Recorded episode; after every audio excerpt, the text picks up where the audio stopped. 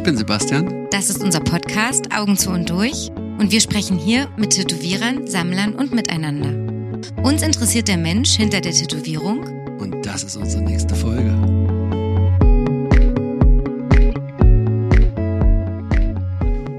Hier sitzen heute drei Ostdeutsche mit Autoritätsproblemen.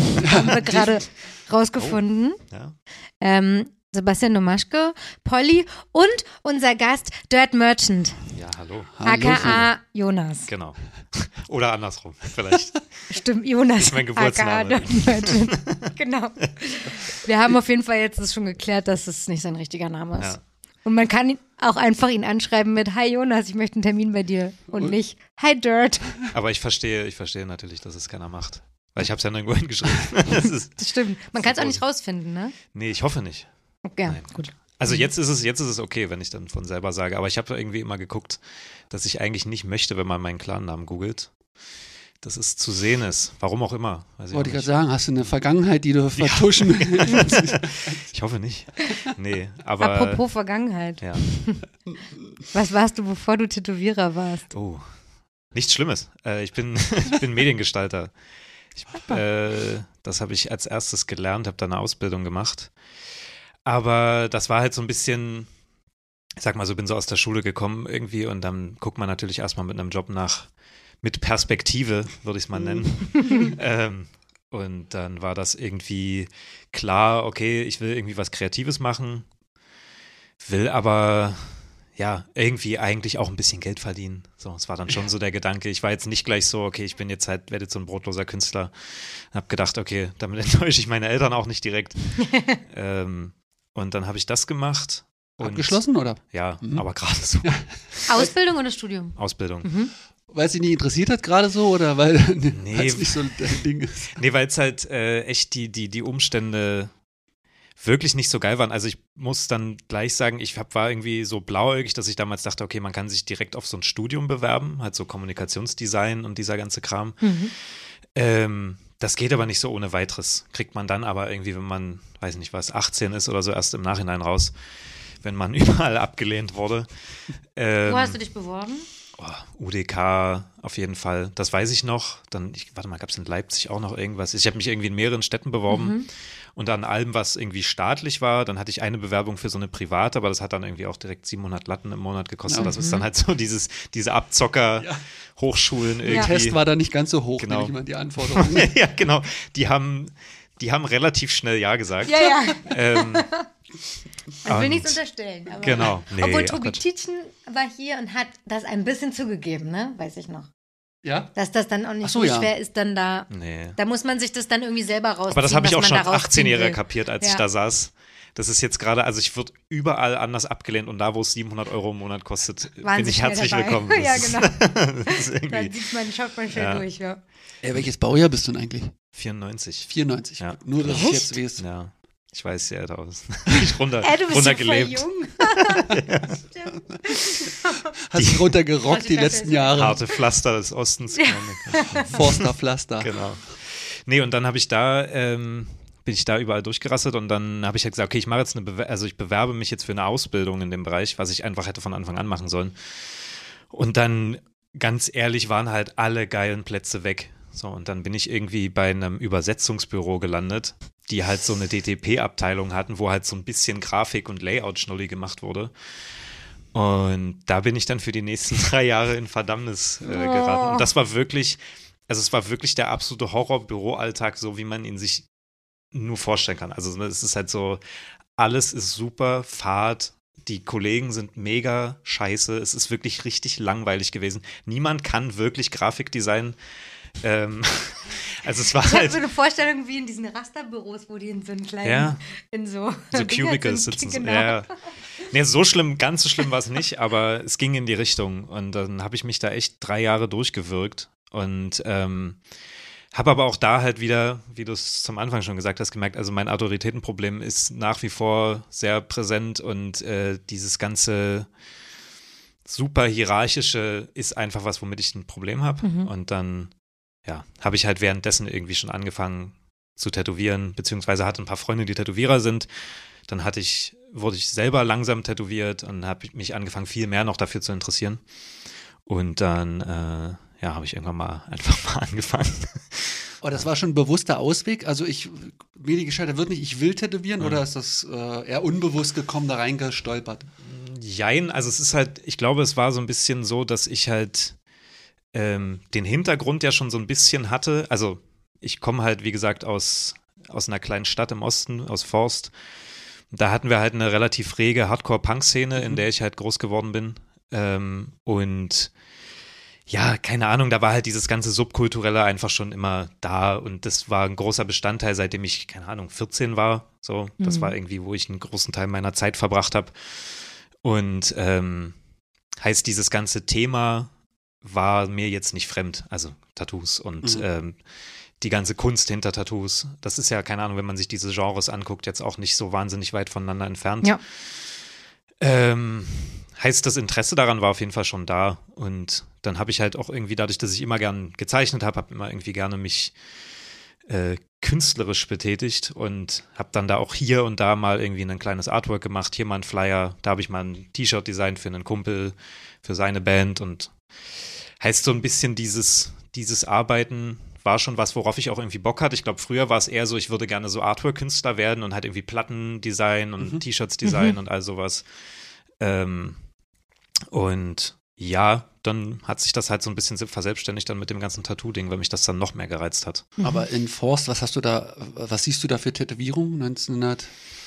94. Nee, 94 Nee, nicht ganz. also für, genau, 2000. ja, Wann so ein bisschen später. 2008. Ja, so 2008, 2009, Ja. das war so mein Zugang eigentlich, ja, so 14, 15, denke ich mal. Und da war schon im Internet das präsent oder wie bist du so, was sind so deine ersten Kontakte zu Ja, Tätowierungen? keine Ahnung, du siehst dann natürlich halt auch irgendwelche Bands, ne? Keine Ahnung, da kommen dann halt irgendwelche Bands, wo dann jetzt auch nicht nur 16-Jährige spielen, sondern Ja. da hast du halt irgendwie Bands aus Berlin, aus Hamburg, äh, was weiß ich woher. Ähm, ich hatte dann aber auch schon immer ältere Freunde auf jeden Fall. Also ich habe kaum Freunde gehabt in meinem Alter. Also es war immer schon so ein bisschen dieses so drei bis fünf Jahre älter. Keine Ahnung, da hatten dann auch schon die ersten Leute irgendwie ihre Tattoos. Und das war aber, ist, glaube ich, für mich eher so ein Ästhetik-Ding. Nicht mal, dass es jetzt irgendwie, dass ich den ganzen Tag Leute gesehen habe, die zugepflastert sind von oben bis unten, sondern eher so diese ganze Ästhetik dahinter und auch irgendwie mal einen düsteren Flyer, ne? Irgendwie so all diese Sachen, dass man sich so ein bisschen, dass man ein bisschen dem ausgesetzt ist. Das war es, glaube ich, eher. Ja. Was, Was- sind die, die, du, d- äh, die ersten Tätowierungen, weil ich jetzt gerade überlegen muss, die ersten Tätowierungen, wo du gesagt hast, oh, das könnte ich mir vorstellen. Also wo bist du Mhm. eingestiegen?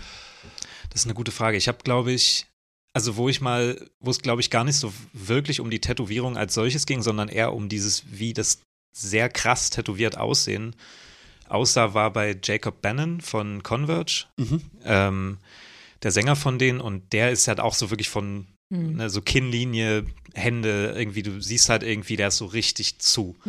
Und ich glaube, das war irgendwann so ein Ding, wo ich gemerkt habe, okay, eigentlich, ja, das ist halt, sieht halt irgendwie krass aus und es hat mich dann irgendwie gereizt. Und äh, also das war das erste Mal, und da, wenn ich mir heute die Tattoos von dem angucke, bin ich auch so, oh, scheiße, das ist halt eigentlich nicht, nicht das, was mir dann wirklich so gefallen hat. Und ich glaube, die ersten Tattoos, bei denen es bei mir dann richtig Klick gemacht hat, ähm, wo es um das eigene Tätowieren ging, waren dann halt echt so Leute wie Duncan X aus, aus London ähm, und auch Liam Sparks, Thomas Hooper, die ganzen Leute, weil es da halt dann auch irgendwie diese, diese düstere Ästhetik hatte und dieses so ein bisschen brachialere. Es war halt nicht so wirklich schön, aber hatte halt trotzdem dadurch diese Ästhetik. Ich glaube, das war so mein Aha-Erlebnis mit so, ah, das kann man also auch machen. Aber wann so. hast du das gesehen, die Sachen gesehen von Das ist eine denen? gute Frage.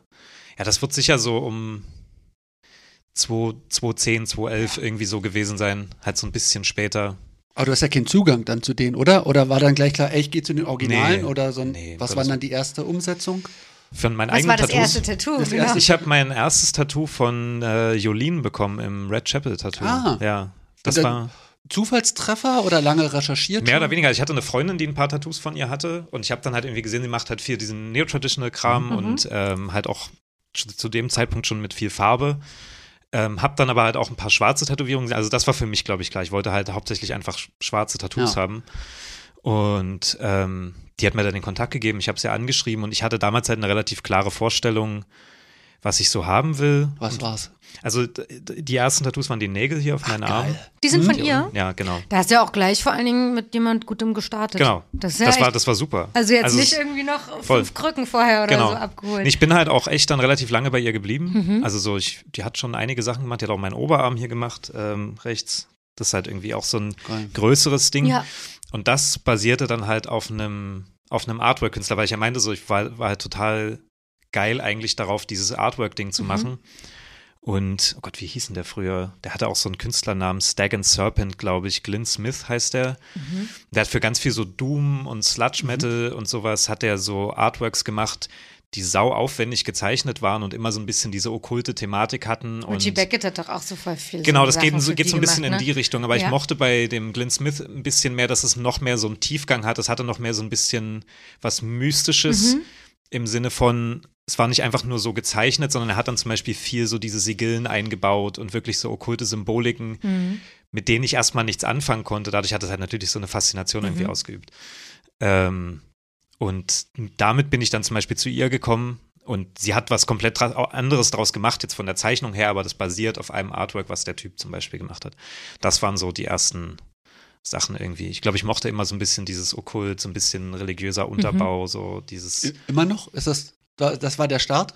Genau. Also du hast keine krassen Stil, hast ja schon gesagt, alles schwarz. Ja. Nee, ich glaube, das war so, das war so der Anfang. Das ist auch immer so ein bisschen geblieben. Ich mochte auch immer eher so die, die bösen Tattoos. Ich war jetzt nie so, ich will jetzt, ne, ich brauche jetzt irgendwie meinen meinen Kompass irgendwo oder so. Also ohne das zu verurteilen. Ja. Um Gottes Willen, ey, ich will da auch niemanden zu nahe Doch, treten. lass ne? uns so. den Kompass verurteilen. ja, nein, Gott. ähm, nee, also da, da darf ja jeder machen, was er will. Aber es war für mich immer klar, ich will halt irgendwie, ich will dann vielleicht auch tough aussehen. Vielleicht ist das auch irgendwie so ein Das Komplex. wäre meine nächste Frage. Ist es jetzt der Okkultismus, dass du da einsteigen willst oder Nee, geht es nee, nee. um Abschreckung? und- ich glaube, das war vielleicht eher das. So ein bisschen, ja, Wenn ich jetzt so was richtig Stereotypisches Bitte, du, ich bitte drum. aufmachen sollte. Feuerfrei. Und wenn ich jetzt, so viele haben wir ja noch nicht, aber wenn ich von den 22 Gästen jetzt mal sagen muss, was die, wer die, wer die härtesten Tattoos trägt, dann sind es die zartesten Männer. ja, Ja. naja, dann ist das ja vielleicht genau der Komplex. Quasi, ne? So, und ja. Aber es hat funktioniert. Ich habe die äh, Fotos von Philipp äh, Nürnberg gesehen mit dem Block im Hintergrund. Ja. Ich mir, Genau. Das sieht auf Da wurde ich aber auch ordentlich in Szene gesetzt. Also das, Deswegen habe ich doch gesagt, das sieht schon krass aus. ja. Ja. So. Ja, also mir ist das ja auch bewusst, beziehungsweise äh, ich glaube, das ist halt schon auch so ein Ding, dieses, da ist ein bisschen überkompensieren. Ne, Mhm. irgendwie. Aber dann gleichzeitig ist es auch eine ehrliche Faszination. Es ist jetzt nicht nur so, dass ich Ja. irgendwie wie ein harter Motherfucker aussehen will, sondern es war halt einfach nur so, ich finde die Sachen wirklich faszinierend. Ich mag diese Thematik, ohne dass ich jetzt irgendwas Okkultem angehöre, aber es war halt einfach so, ja, diese ganze, ist einfach ein faszinierendes Thema. Ich glaube, Mhm. das äh, finden ja auch Das viele. dann so. einfach Ja, an. genau. Ich finde es voll lustig, weil ich gerade darüber nachdenken musste, dass man ja als Mann, ähm, wenn man jung ist und Subkulturmusik hört, ja voll schnell an tätowierte Männer kommt, Mhm. aber als Frau nicht. Wenn man, wenn man Subkulturbands hört, sind das selten, wie wir es vorhin schon hatten, im Mhm. Volkslied Sängerinnen Ja, und selten stark tätowierte Sängerinnen, weil ja, ist was dran, ja. ich könnte jetzt ad hoc aus einem bisschen eher bekannteren Segment keine stark tätowierte Sängerin aus dem Punkrock Jericho. oder Walls of Jericho war Ja, auch das gleich ist das ja genau. erste, Aber was Das mir ist. Aber es ist ja super, genau, aber jetzt so eine richtig, was weiß ich, so stark wie Jennifer zum Beispiel jetzt tätowiert ist, Mhm. aber jetzt in diesem Spektrum bin ich, Jennifer?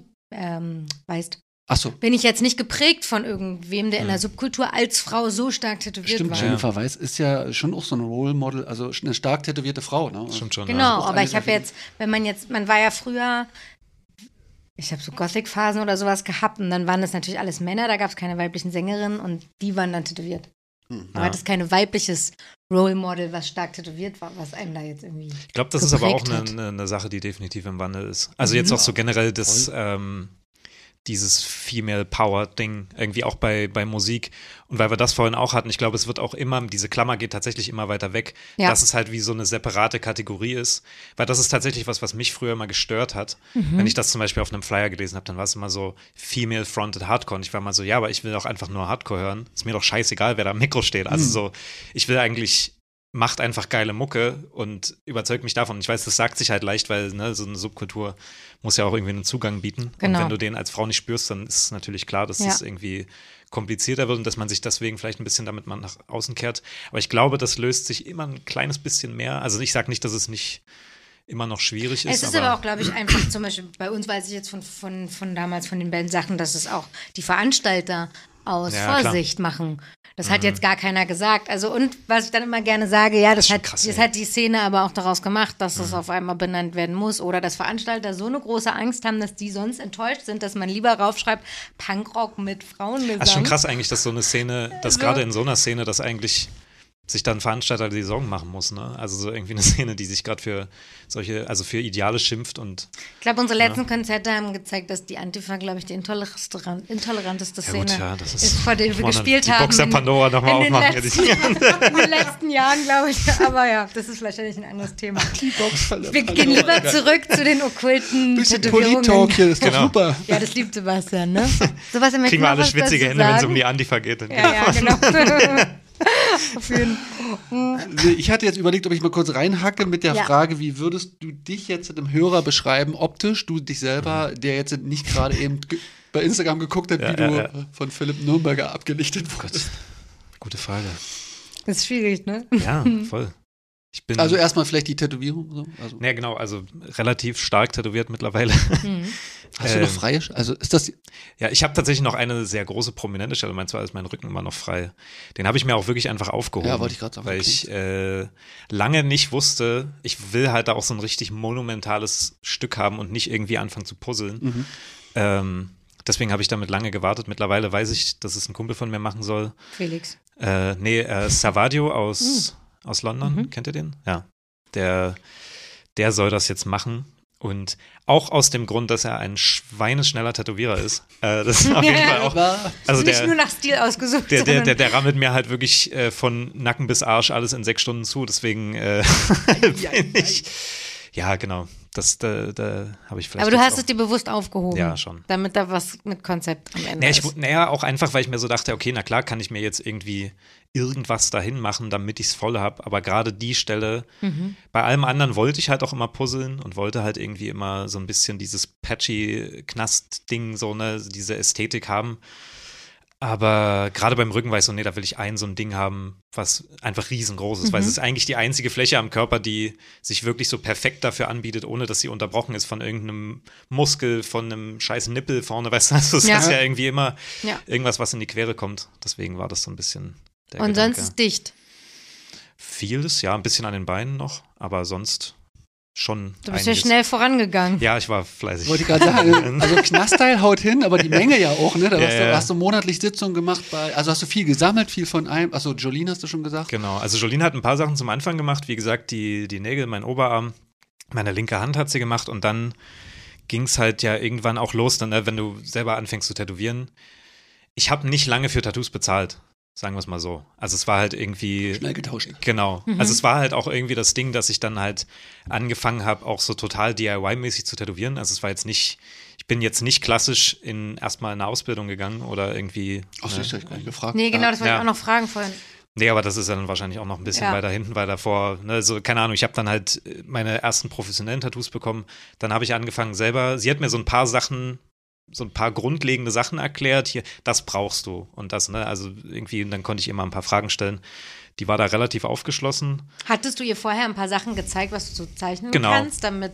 Richtig. Also ich habe ja halt einfach gezeigt, das und das zeichne ich hier und da und das war halt immer noch Rotz, das weiß ich auch heute so, aber ich glaube, vielleicht war sie so, ja, naja, ist jetzt nicht das Allerschlimmste und warum sollte ich ihm das jetzt irgendwie vorenthalten? Ja. Keine Ahnung. Ähm, genau, und dann ja, habe ich so ein paar Sachen ausprobiert, habe halt ein paar richtige Übergurken tätowiert zum Anfang, so ne, wie man es halt macht. Auf Freunden. Genau, Mhm. auf Freunden, denen es egal war. Ich habe halt, ich habe halt genug Punkerfreunde gehabt zu dem Punkt, denen es halt wirklich scheißegal war. Wir kommen immer wieder auf diesen Punkt. Das Genau. ist wichtig. Du brauchst abgewrackte Ja. Punkerfreunde. Das ist so. Das ist, und auch heute schäme ich mich noch für diese Sachen, wenn ich sie sehe, weil es sind wirklich schlimme Gurken. Also auch so ohne jegliches technisches Know-how. Ne? Dann habe ich halt irgendeine Mickey Sharps Maschine mir auf Ich Ebay wollte, wie, wie ersteigert. sah denn das aus, dein Genau. Equipment? Ja, irgendeine Mickey Sharps Maschine auf Ebay ersteigert, weil das Ohne war Bedienungsanleitung? Richtig. Naja, genau. Naja, und Jolien meinte halt, das ist zum Beispiel eine gute Marke, die sie benutzt Mhm. hier und da. Oder da hat sie mehrere Maschinen davon. Und dann, aber auf welcher Grundlage bestelle ich? Dann habe ich irgendeine bestellt. Dann habe ich irgendeine Nadel da reingemacht. Also es war halt irgendwie, ich glaube, die war halt, eine, was wird das gewesen sein? Auf jeden Fall für dicke Nadeln. Und ich habe dann halt irgendwie eine Dreier reingespannt, die mir dann halt hin und her geflogen ist. Und es ist halt wirklich, also es war halt die absolute Katastrophe. Ähm, weil es das erste Stencil mit Artseife gemacht und halt irgendwie, dann wischte da halt einmal drüber und ist alles weg. Und es ist, also es ist wirklich, Es ist alles passiert, was genau, passieren muss. so der, der, der lebende Albtraum eines jeden Tätowierers waren halt meine ersten paar Tattoos. ja. Wie war Und das? Wo war das? In, dem, in, den, In in deiner Butze? ne? Nee, nee, nee, da habe ich schon in Berlin gewohnt. So. Also ich habe ja die Ausbildung auch in, in Berlin Ah, gemacht. okay. Ja. Ähm, also ich wohne jetzt hier mittlerweile irgendwie über acht Jahre auch schon. Tja, Ähm, damit bist du gebürtiger Berliner. Nein. genau. Ab zwölf Jahren Ab ist zwölf man Jahren. Alles Wahlberliner. klar. Naja. Ich mache dann den Stempel auch. Aus- in den das- Das schaffe ich schon noch. Ja, alles klar. Ich bring meinen Pass mit. Genau. Ähm, nee, genau, und dann. Wo war ich jetzt? Das sind jetzt Berlin, Berliner Kumpels oder hast du deine Forster-Leute mit hergenommen? Oder war Beides. Beides. Also, ne, also keine Ahnung, ich bin dann auch in Berlin irgendwie so ein bisschen in der, ich nenne es mal Szene, Fuß gefasst, irgendwie hier viel bei Konzerten gewesen. Äh. Hardcore-Szene oder Punk-Szene. Ja. Oder Naja, ich würde es immer eher so als Punk-Szene überordnen, weil Hardcore war bei mir dann relativ schnell vorbei. Es ging dann bei mir schnell auch Richtung Metal und Mhm. anderen Sachen, irgendwie weirderem Zeug. Irgendwie, ich bin auch relativ schnell dann bei Industrial Noise und bei diesen ganzen Sachen gelandet, weil es mich irgendwann, also irgendwann hat mich Hard Hardcore einfach nicht mehr interessiert Mhm. und ähm, heißt, das ist für mich eher so dieser Überbegriff Punk, wo ich sage, alles so, was so subkulturell ja. So verankert ist in Berlin. Da habe ich dann ja einen Haufen Leute kennengelernt, so wie das dann irgendwie welche ist. Clubs bist du da? Also sind mal bestimmte Clubs gegangen? Naja, es war Keinen, so. RAW-Gelände viel, Ja. dann so die kleineren Sachen, so K19, Mhm. ähm, keine Ahnung, in Kastanienkeller, all diese, all Mhm. diese Clubs, keine Ahnung, ist man ja immer rotiert. Gibt es So, wo einen halt noch war. davon? Ich weiß es nicht mehr. Ich bin Gibt nicht eigentlich mehr- alle noch, glaube ich. Na, jetzt Also- Corona, weiß ich nicht. Super Molly Ja und gut, so das machen ist zu. natürlich schwierig, ja. Ja. Supermodel war ich auch ab und zu mal. Ähm, ja gut, K19 hat schon lange dann nicht mehr viel Konzerte gemacht, aber was war? Naja, also dann so in letzter Zeit, beziehungsweise vor dem Lockdown, war ich dann viel im Obernspree. Das Mhm. eigentlich fand ich irgendwie ganz geil, weil die so viele Sachen zusammengetragen Ja. haben, die ich mag. Also auch so einen bunten Genre-Mix irgendwie, den ich, den ich mag, wo es dann halt nicht nur eine Mucke gibt. Nee, sondern- da ist ja voll viel. Genau. Verschiedenes, auch Funk und. Richtig, und die haben aber irgendwie ein gutes Händchen, irgendwie immer Ja. interessante Sachen zusammen zu, Mhm. zu schustern, so, deswegen finde ich das ganz cool. Ja, Und das war, und dann hast du in deiner Wohnung den was tätowiert? Genau. Alles. alles möglich, es war Alles möglich. Also, Also das war wirklich, da habe ich auch die noch gar nicht, wollten. Genau, also da habe ich auch wirklich mich stilistisch an, auf nichts festgelegt, da ging es wirklich mehr erstmal darum, ich will so ansatzweise kapieren, wie das so funktioniert. Mhm.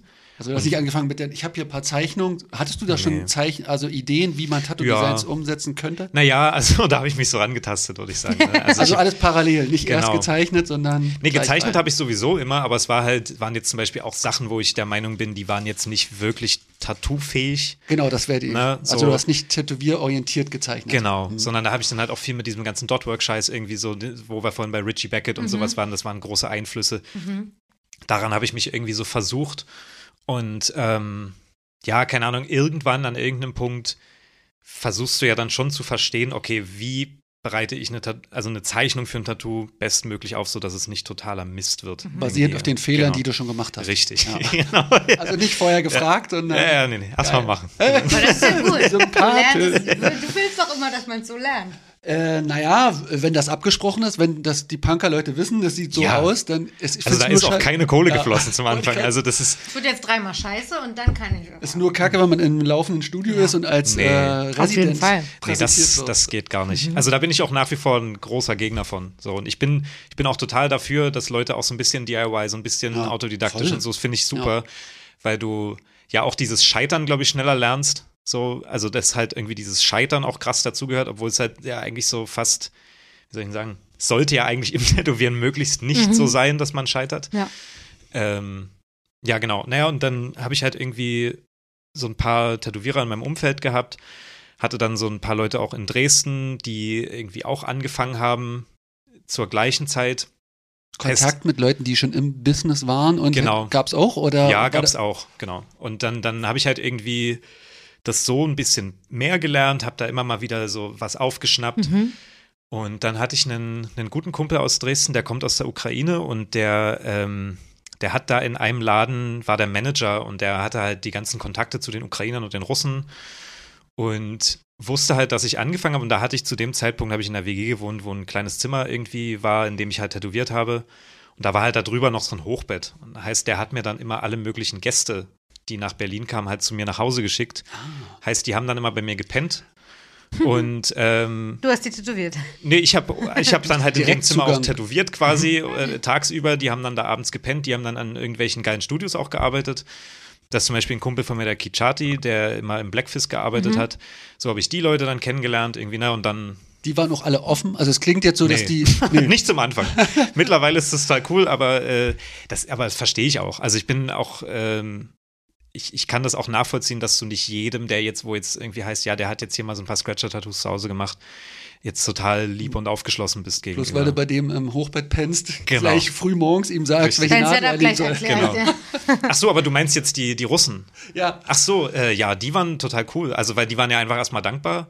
ja, so klein So, das jetzt. Du hast genau. da den Zugang durch dieses, Genau. ich biete dir ein Bett und Nee, mit denen habe ich mich halt einfach angefreundet, dann Mhm. auch, ne, irgendwie mit denen dann abends auch weggegangen, keine Ahnung, irgendwie ähm, Sachen gemacht, auf Konzerte gegangen, was weiß ich. Und dann, ähm, ja, immer mehr Kontakte erschlossen dadurch. Und dann hat sich das halt alles so verselbstständigt. klingt aber so organisch.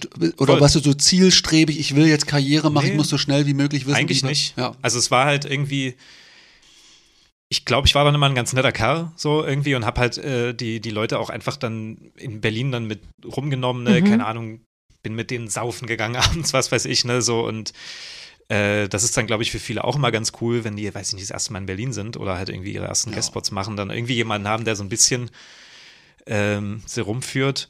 Naja, und dann, ja, hat sich das so ergeben. Dann habe ich durch den Kita Kichati, durch den Andrei, habe ich den Andrei Abramczyk kennengelernt.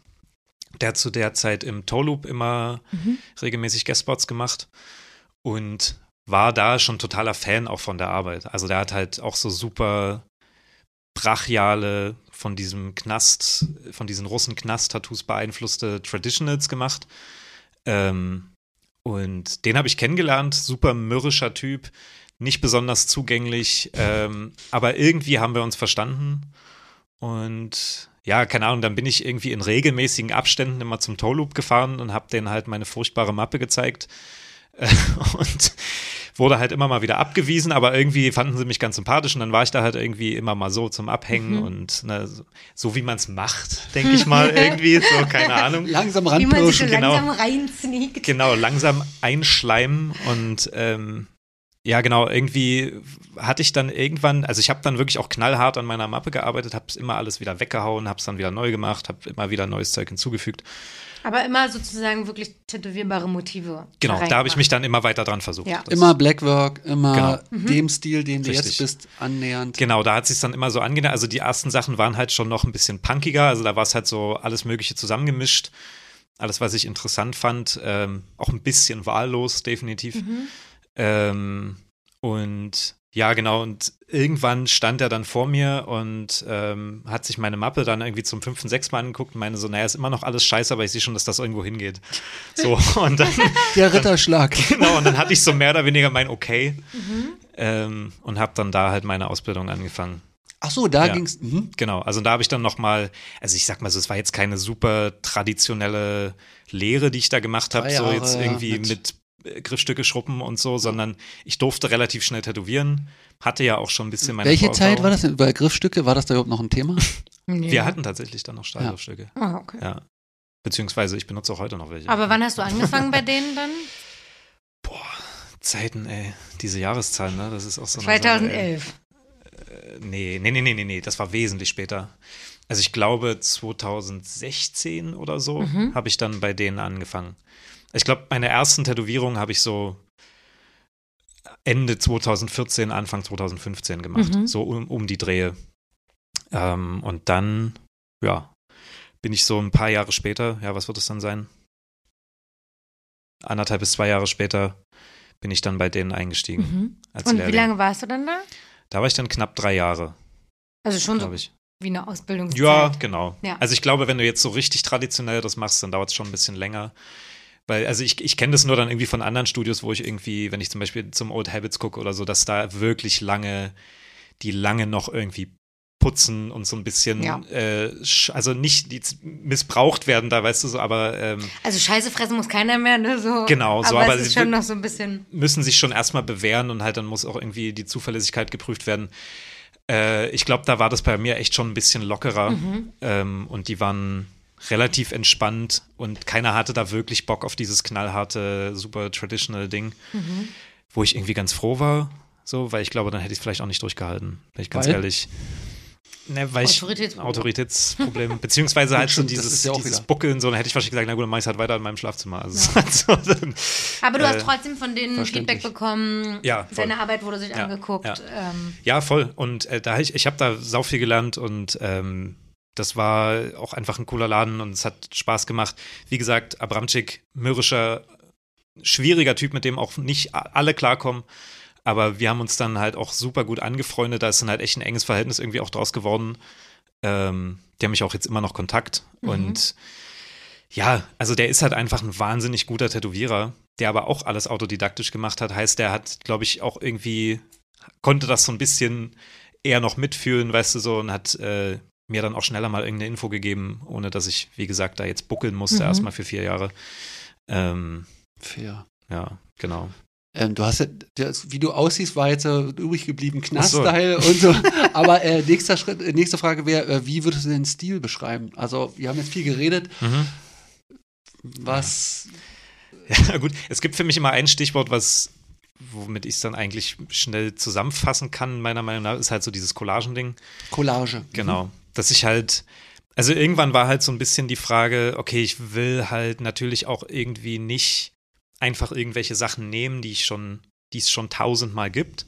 Zum Beispiel. Naja, keine Ahnung, ich könnte jetzt halt nochmal äh, einen Sailor Jerry nachbauen oder Ah, okay. nochmal äh, exakt den Duncan X-Scheiß irgendwie versuchen, ne? Oder nur Nochmal mit deinem Duktus und so. Genau, dann, oder, ja. mein, oder mein Mentor, ne, ich könnte jetzt irgendwie anfangen, die Sachen zu kopieren, weil er mir zeigt, wie man die zeichnet. War das Ähm, eine Versuchung? Also, weil du, weil der Einfluss so oder Ja, klar, es ist natürlich, also Passiert ja oft. schon, ja. Ja. Also ich, ich verurteile das auch gar nicht. Also es gibt ja, das macht ja auch Sinn. Das ist halt irgendwie dieses, ich kopiere Ja. erstmal was und dann äh, entfaltet sich das weiter. asiatische Weg? Ne? Genau. Und ich habe ich hab das zu gewissen Stücken natürlich auch gemacht und habe mir bestimmte Sachen gegriffen, die ich gut fand. Dann gab es Leute, die ich besonders gut fand. Und, ne, wenn wir jetzt weiterhin zu äh, Liam und Duncan und so gehen, da war es halt aber eher so ein bisschen diese Ästhetik. Ähm, und ja, dieses, ja, dieses harte, es ist einfach ein bisschen gefährlicher aussehen, ne? So dieses, dieses ganze Ding. Und ich glaube aber so ein bisschen, der, der Aha-Moment kam, als ich mir irgendwann, ich war schon immer fasziniert, wo es um dieses Thema Artwork nochmal ging, später dann, als ich, wie gesagt, auch viel Industrial Noise und äh, diese bisschen extremeren Sachen gehört habe, gibt es eben sehr viele von diesen äh, Cut-and-Paste-Collagen aus irgendwelchen seltsamen Magazinen, Mhm. irgendwelche super düsteren Sachen halt zusammengeklebt und ähm, schaffen damit halt so eine, so eine surreale, super böse Ästhetik. So, die meistens auch eine gute Stimmungsgrundlage für die entsprechende Musik dann bilden. Und ich glaube, das war dann halt.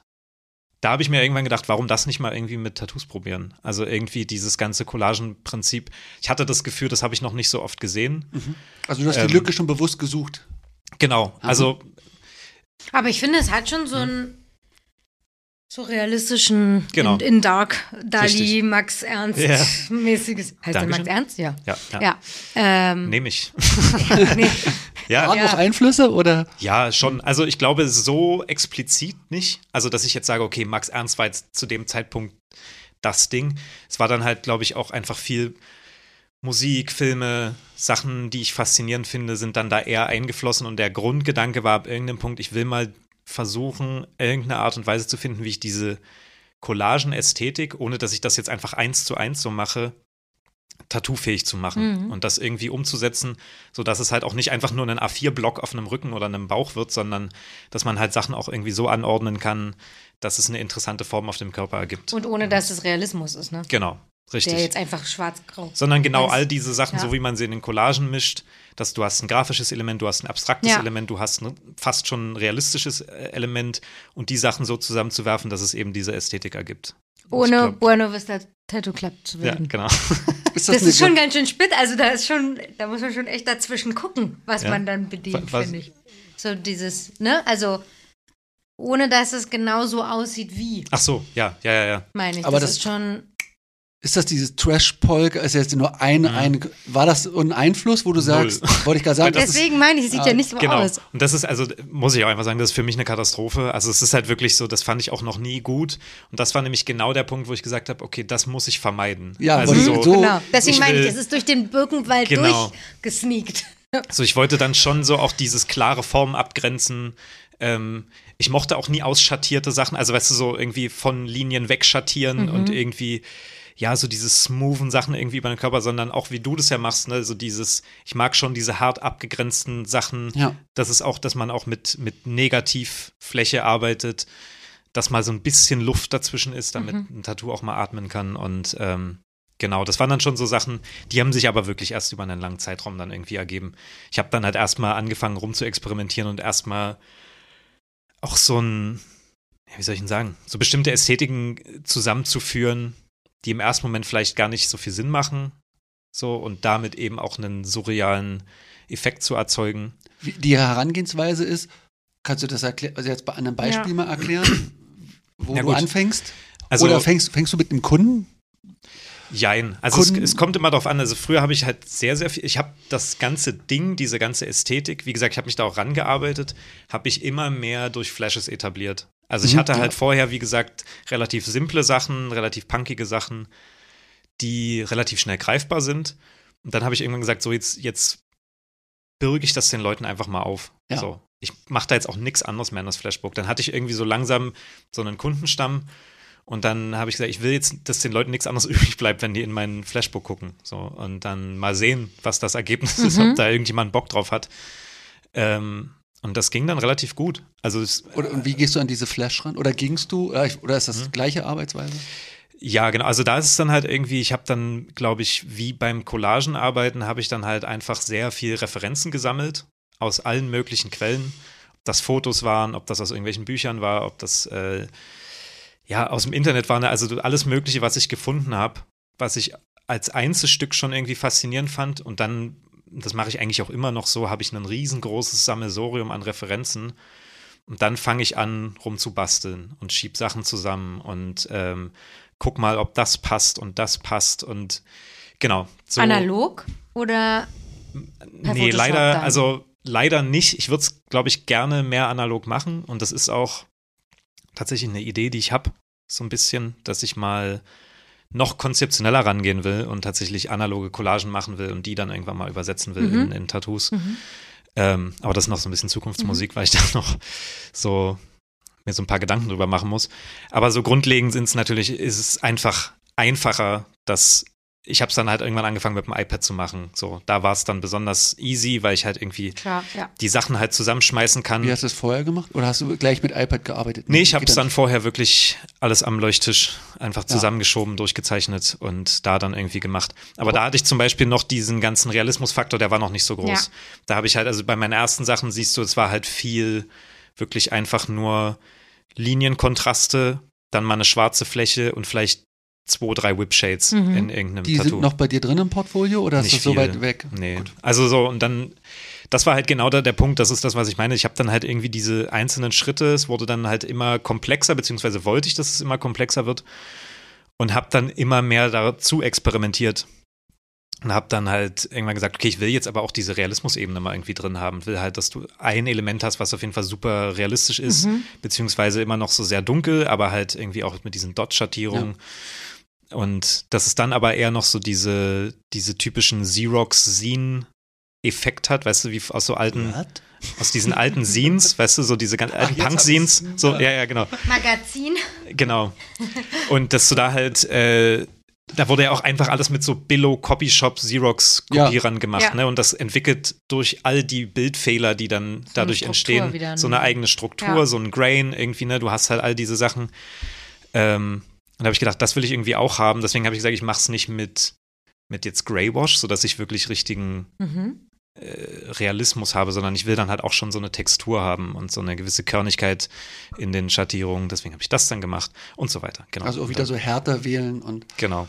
ähm, die Bilder suchst du aus äh, so kopfgesteuert, so eine, das symbolisiert das und das oder sehr gefühlsstark wie Nee, schon. das- Also ein paar Sachen sind natürlich immer so ein bisschen, wirken vielleicht auch manchmal ein bisschen bedeutungsschwanger.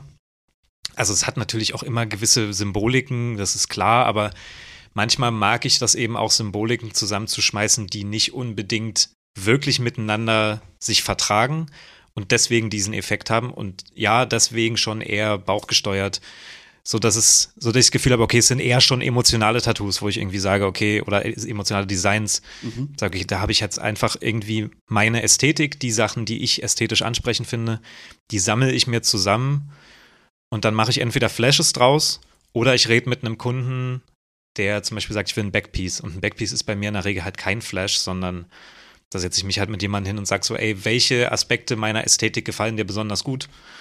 Ach, so Ähm, könnte man rangehen als Kunde. genau. Du Ja. zeigst Beispielbilder. Richtig. Dann sagst Also so ist es, so ist der Vorgang eigentlich, weil mittlerweile kommen halt mehr Leute dann auch mit großen Sachen. Das habe ich auch irgendwann so ein bisschen gepusht, dass ich gesagt habe, ich habe Bock, irgendwie mehr großflächige Sachen zu machen. Und dann ähm, mache ich das quasi so, dass dann halt jemand kommt und sagt, ich will einfach ein Backpiece. Und dann stelle ich einfach ein paar Fragen. Wir reden irgendwie über Sachen, die ich schon gemacht habe, über bestimmte Elemente, die jemand vielleicht drin haben will oder auch eben nicht drin haben will. Also das ist auch ein großer Teil. Mhm. Weil es gibt auch viele Leute, die sagen so, ey, mach was du willst, dann bin ich so auf gar keinen Fall. Weil du hast keine Ahnung, was das bedeuten kann. Genau. Also so, das ist halt wirklich, äh, ne, es sind, ich habe halt wirklich schon so düstere Flashes gemacht, die ewig in meinem Flashbook geblieben sind, weil es halt sich niemand tätowieren lassen will, was ich auch nachvollziehen kann. Aber deswegen war Was, ist immer das, dieses- was heißt düstere? Was ja, hast oder ein halt Extrembeispiel? was offensive, offensive Sachen, keine Ahnung. Ich hatte eine, eine, Nonne, eine Nonne, die einen Blowjob gegeben hat mit, äh, weiß ich nicht, noch ein paar abstrakten Elementen da drin. Das war Ewigkeiten in meinem Flashbook. Also sexuelle Sachen ist schwierig, einen Mann, Mann zu bekommen. Oder In Ja. Neo-Traditional hätten es, glaube ich, Leute genommen wiederum. Kann sein, ja. Ne? Weiß ja auch nicht. Also es ist halt, vielleicht ist es auch die Art und Weise oder wie es dann genau aussieht. Ich Na, weiß es auch nicht. brachial aus. Und Also, der genau. Kundenstamm. Genau. Man. Richtig. Also es gibt halt, ich habe dann aber auch auf der anderen Seite schon super extreme Sachen an super extreme Stellen tätowiert oder in einer super extremen Größe. Also es gibt's halt alles. Und ich habe da jetzt auch mittlerweile einen Kundenstamm, der das schon mitmacht, zu, zu vielen Stellen. Ähm, heißt, da waren halt, also das ist jetzt auch jetzt nicht das allerkrasseste Beispiel, aber es sind halt so ein paar Sachen immer mal wieder gewesen, die, wo ich gemerkt habe, okay, das ist halt, was ich mal jetzt mache, das will ich jetzt einfach mal in dem Buch haben. Aber mal sehen, ob sich jemand tätowieren lässt. ist das Äh, auch ein Ziel? So möglichst Ja, auf shocking. jeden Fall. ja, klar. also, Also du wirst es feiern, wenn dann jemand dann eins von denen auch mal nimmt. ja, Ja. auf jeden Fall. Also, das ist natürlich dieses Grenzen austesten irgendwie, ne? Ja, ich Ähm, wollte gerade sagen, das ist, ist das voll. jetzt Ziel oder Nebenprodukt, sondern Ja. Grenzen austesten. Schön. also Aber- das Grenzen, ja. Ah, nee, erzähl mal. Erzähl. Entschuldigung. Ja. Nee, aber die Leute kommen schon, also die schreiben dir auch wieder die Stelle und was sie vielleicht von deinen Sachen auch mögen und was Mhm. nicht. Aber schon auch ein Thema mit, Also viele Leute muss ich dazu erstmal zwingen. Also es gibt viele Leute, die wirklich mir schreiben und sagen, ich möchte einfach ein Tattoo oder ich habe jetzt die und die Stelle im Kopf. Und dann gibt es vielleicht einen ganz groben Leitfaden, aber ich muss dann wirklich so kategorisch anfangen auszuschließen oder denen sagen, mach mir mal so ein kleines Moodboard, sag mir mal irgendwie, ja. Ah, was dir, was dir gefällt. Also im besten Fall haben sie selber Referenzen, das gibt's auch, dass halt manche Leute schon so ungefähr meine Vorgehensweise antizipieren, sage ich mal, und dann halt irgendwie versuchen, mir schon selber Referenzen zu schicken. Ähm, aber oft habe ich freie Hand und dann versuche ich das irgendwie einfach einzugrenzen bei einer äh, Konsultation oder irgendwie so. Du kriegst jetzt nicht das Deeper Meaning gleich schon. Nee. Und das ist mir auch meistens scheißegal, das muss Ja. ich echt sagen. Also die nächste Frage. ja. Also du willst nicht eine Story hören, wo Nee. du dann die Sachen ist mir völlig egal, wirklich. Nonne? Also, das ist, Machst du Blowjobs? Genau, ja, ja, ja, genau. so, nee. Nee, aber das, also das muss ich einfach zugeben, das hat mich immer überfordert, wenn mir Leute irgendwie, also wenn ich dann so mich fühle wie ein Therapeut, ne, so und oder irgendwie, dass ich jetzt dann irgendwelche Sachen daraus lesen muss und eine Geschichte schreiben muss, eine visuelle, da bin ich so, nee, das ist nicht, was ich mache. Also Obwohl so du das ich, ja voll machst. ja, aber das Eigentlich, mache ich das- für das sind mich. deine Sachen ne? Also auch, genau, ja. das ist halt eher so dieses, ähm, ich habe ja irgendwie eine Vorgehensweise, wie ich das mache und das kann ich nicht auf einer Geschichte von irgendjemandem basieren, beziehungsweise nur schwer. Vielleicht gibt es irgendeine Geschichte, wo das mal hinhauen würde. aber so grundlegend ist das für mich befremdlich. Und Also es geht ja auch besser damit, wenn es die Elemente sind, die jemand nennt. Genau, Im Sinne von richtig. Blume, ja, Kreuz, Dornen. Voll. Genau, also wenn jemand, wenn jemand halt irgendwie mir dann erklärt, warum er sich jetzt das Gesicht von Jesus irgendwie verstümmelt auf den Rücken tätowieren lassen will, dann, dann okay, kannst du mir das gerne erzählen. Das ist jetzt nicht so, dass es, dass ich das äh, wegstoße, Ja, aber aber, es sollte dann. nicht darauf basieren, irgendwie, dass Ja. ich mir jetzt einen Reim daraus machen muss, Mhm. was deine persönliche Lebensgeschichte ist. So, das war damit, also das hatte ich irgendwie ein, zwei Mal. Es ist jetzt auch nicht so, dass mich Leute damit ständig versuchen äh, zu überrumpeln, Mhm. aber das ist so, so grundlegend so ein Ding, wo ich gemerkt habe, damit kann ich nicht viel anfangen. Reflektierst du dich, wenn du jetzt so guckst, was du dir an Collagen raussuchst, wer, wer du bist, oder sagst, ey, komm, das ist intuitiv. Ja, Interessiert mich nicht. doch, beides schon. Ja. Also ich, ich glaube, ähm, es ist halt, wie gesagt, viel Bauchgefühl. Ich kann jetzt nicht sagen, dass ich einem ganz strikten Konzept folge. Das bestimmte Sachen bürgern sich natürlich irgendwann ein. Ne? Also so, es gibt, du merkst dann, okay, es gibt eine Art von Motiv. Also ich habe dann viel die Gesichter gemacht, zum Mhm. Beispiel diese dunklen, kantigen Gesichter. Das war eine Sache, die dann super lange richtig beliebt war, was halt viele haben wollte, wollten, weil es halt auch relativ gut verdaulich ist. Ähm, heißt, man fängt dann schon an, auch so ein bisschen mit Kalkül ranzugehen. Mhm. Das will ich dann aber auch wieder vermeiden, irgendwie auf eine Art und Weise. Ähm, und ja, dieses Reflektieren ist schon auch ein Bestandteil davon, ähm, wie soll ich denn sagen, wo ich weiß, wo ja auch meine, meine Einflüsse herkommen, so irgendwie, wo diese Ästhetik herkommt.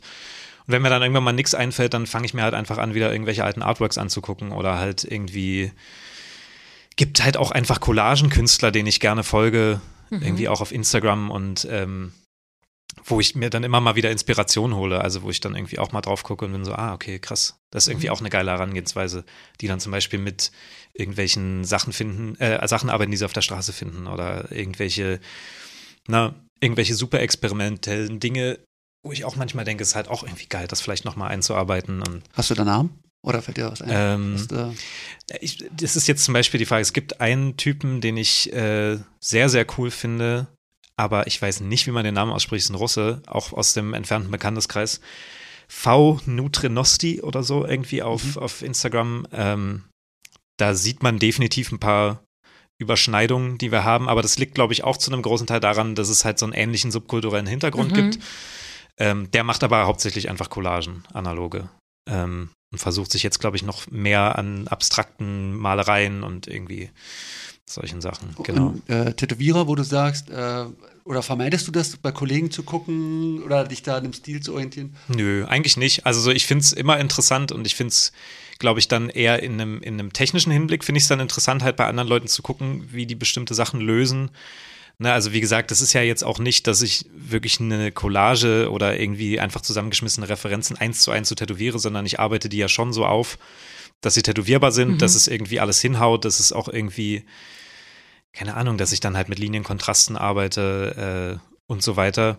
Heißt, ich gucke da schon bei anderen Leuten Die auch technischen Sachen. Genau, die technischen. Sachen Ja. irgendwie und wo ich sage, okay, das finde ich irgendwie besonders ästhetisch, wie der und der ein Gesicht tätowiert. Und dann sage ich, okay, vielleicht nehme ich mir mal den kleinen Handgriff oder so, den ich Inhaltlich fällt es ja weg, weil du ja intuitiv dein Genau. Repertoire schon hast. Das hoffe ich halt nach wie vor irgendwie. Ne? Also es ist ja, man, man kann sich ja nie von irgendwas Nee. frei machen, Mhm. um Gottes Willen. Also das will ich auch niemals behaupten. Und ich würde mich jetzt auch nicht als besonders originell irgendwie bezeichnen, sondern ich versuche einfach irgendwie, ja, meinem Bauchgefühl nach wie vor zu folgen und den, den, dieser Ästhetik zu folgen, die mich halt schon, seitdem ich sehr jung bin, irgendwie fasziniert. Ja, und das dann weiterzuentwickeln. Aber als du das mit der Reflexion gefragt hast, ging es auch, war deine Frage auch hinsichtlich in seinem Inneren reflektieren? Ja, das war jetzt die Frage. Hake Ach ich so, jetzt okay. nochmal nach? Ja, oder, weil- Ach so, oder nee, dann habe ich es vielleicht falsch verstanden. Nee, Nee, genau, genau, weil ja nee, man kann ja, Ja. beides. Einmal zu reflektieren, woher kommt es, warum bin ich, warum habe ich es gemacht und wie, was hat mich da beeinflusst. Mhm. Genau, und ein, noch ein, eine Ebene weiter, was ist das für ein Anteil in mir, dass ich da immer diese Schreckensdinge auch Mhm. Ja. manchmal ab und zu gerne zeichnen möchte oder da mit reinmische. Es ist generell immer dann schon fast wie so eine Grundsatzdiskussion, ne? Faszination fürs Böse und Faszination für Abgründe und, ähm, und Täter. genau. Also es ist halt, es ist ja definitiv ein Ausgleich. Also ähm, irgendwie diese Sachen auch zu tackeln und irgendwie so ein bisschen sich damit zu konfrontieren. Und ich glaube, so wie ich das auch bei Musik, wie ich schon meinte, immer hatte, dass ich ich habe an, angefangen, extreme Musik zu hören. Der, der Musikgeschmack wurde eigentlich immer extremer, weil ich immer gemerkt habe, okay, ich suche irgendwie nach der nächsten Grenzerfahrung bei Musik. Mhm. Bis es dann bei Neues gelandet ist, wo es halt kaum noch Musik ist, weißt du, sondern wo es eigentlich nur noch Geräuschkulisse. Nur noch ein Krach ist, der dann irgendwie eine andere, ein anderes Level von Extremität äh, beinhaltet. Und ich glaube, das ist so, ein, so eine generelle Tendenz, die ich habe, dass ich so diese, ja, diese Grenzerfahrung im Sinne von einer Horizonterweiterung ganz, ganz gut finde. Ähm, das muss ich jetzt nicht am eigenen Leib die ganze Zeit machen, aber ich meine das jetzt zum Beispiel im Ästhetischen oder mit Musik oder halt mit Filmen, was weiß ich. Ne? Also es ist halt irgendwie, bin auch ein großer Horrorfilm-Fan. Ne? Mhm. Ne? Also es ist halt irgendwie dieses, dieses Ding, was definitiv irgendwo herkommt. Aber vielleicht sollte ich nochmal in Therapie gehen, um das genau zu erforschen. so, aber ja, vielleicht ist es ja auch so ein Anteil, weil man, weil du sonst sehr kontrolliert oder gefasst oder ja, geradlinig und diszipliniert bist und naja. da ist der Ausbruch oder so. Keine Ahnung, nee, ist keine. Ja, nee, nee, das also ist jetzt so Thesen, Thesen reinschmeißen ja. sozusagen. Ähm, ja.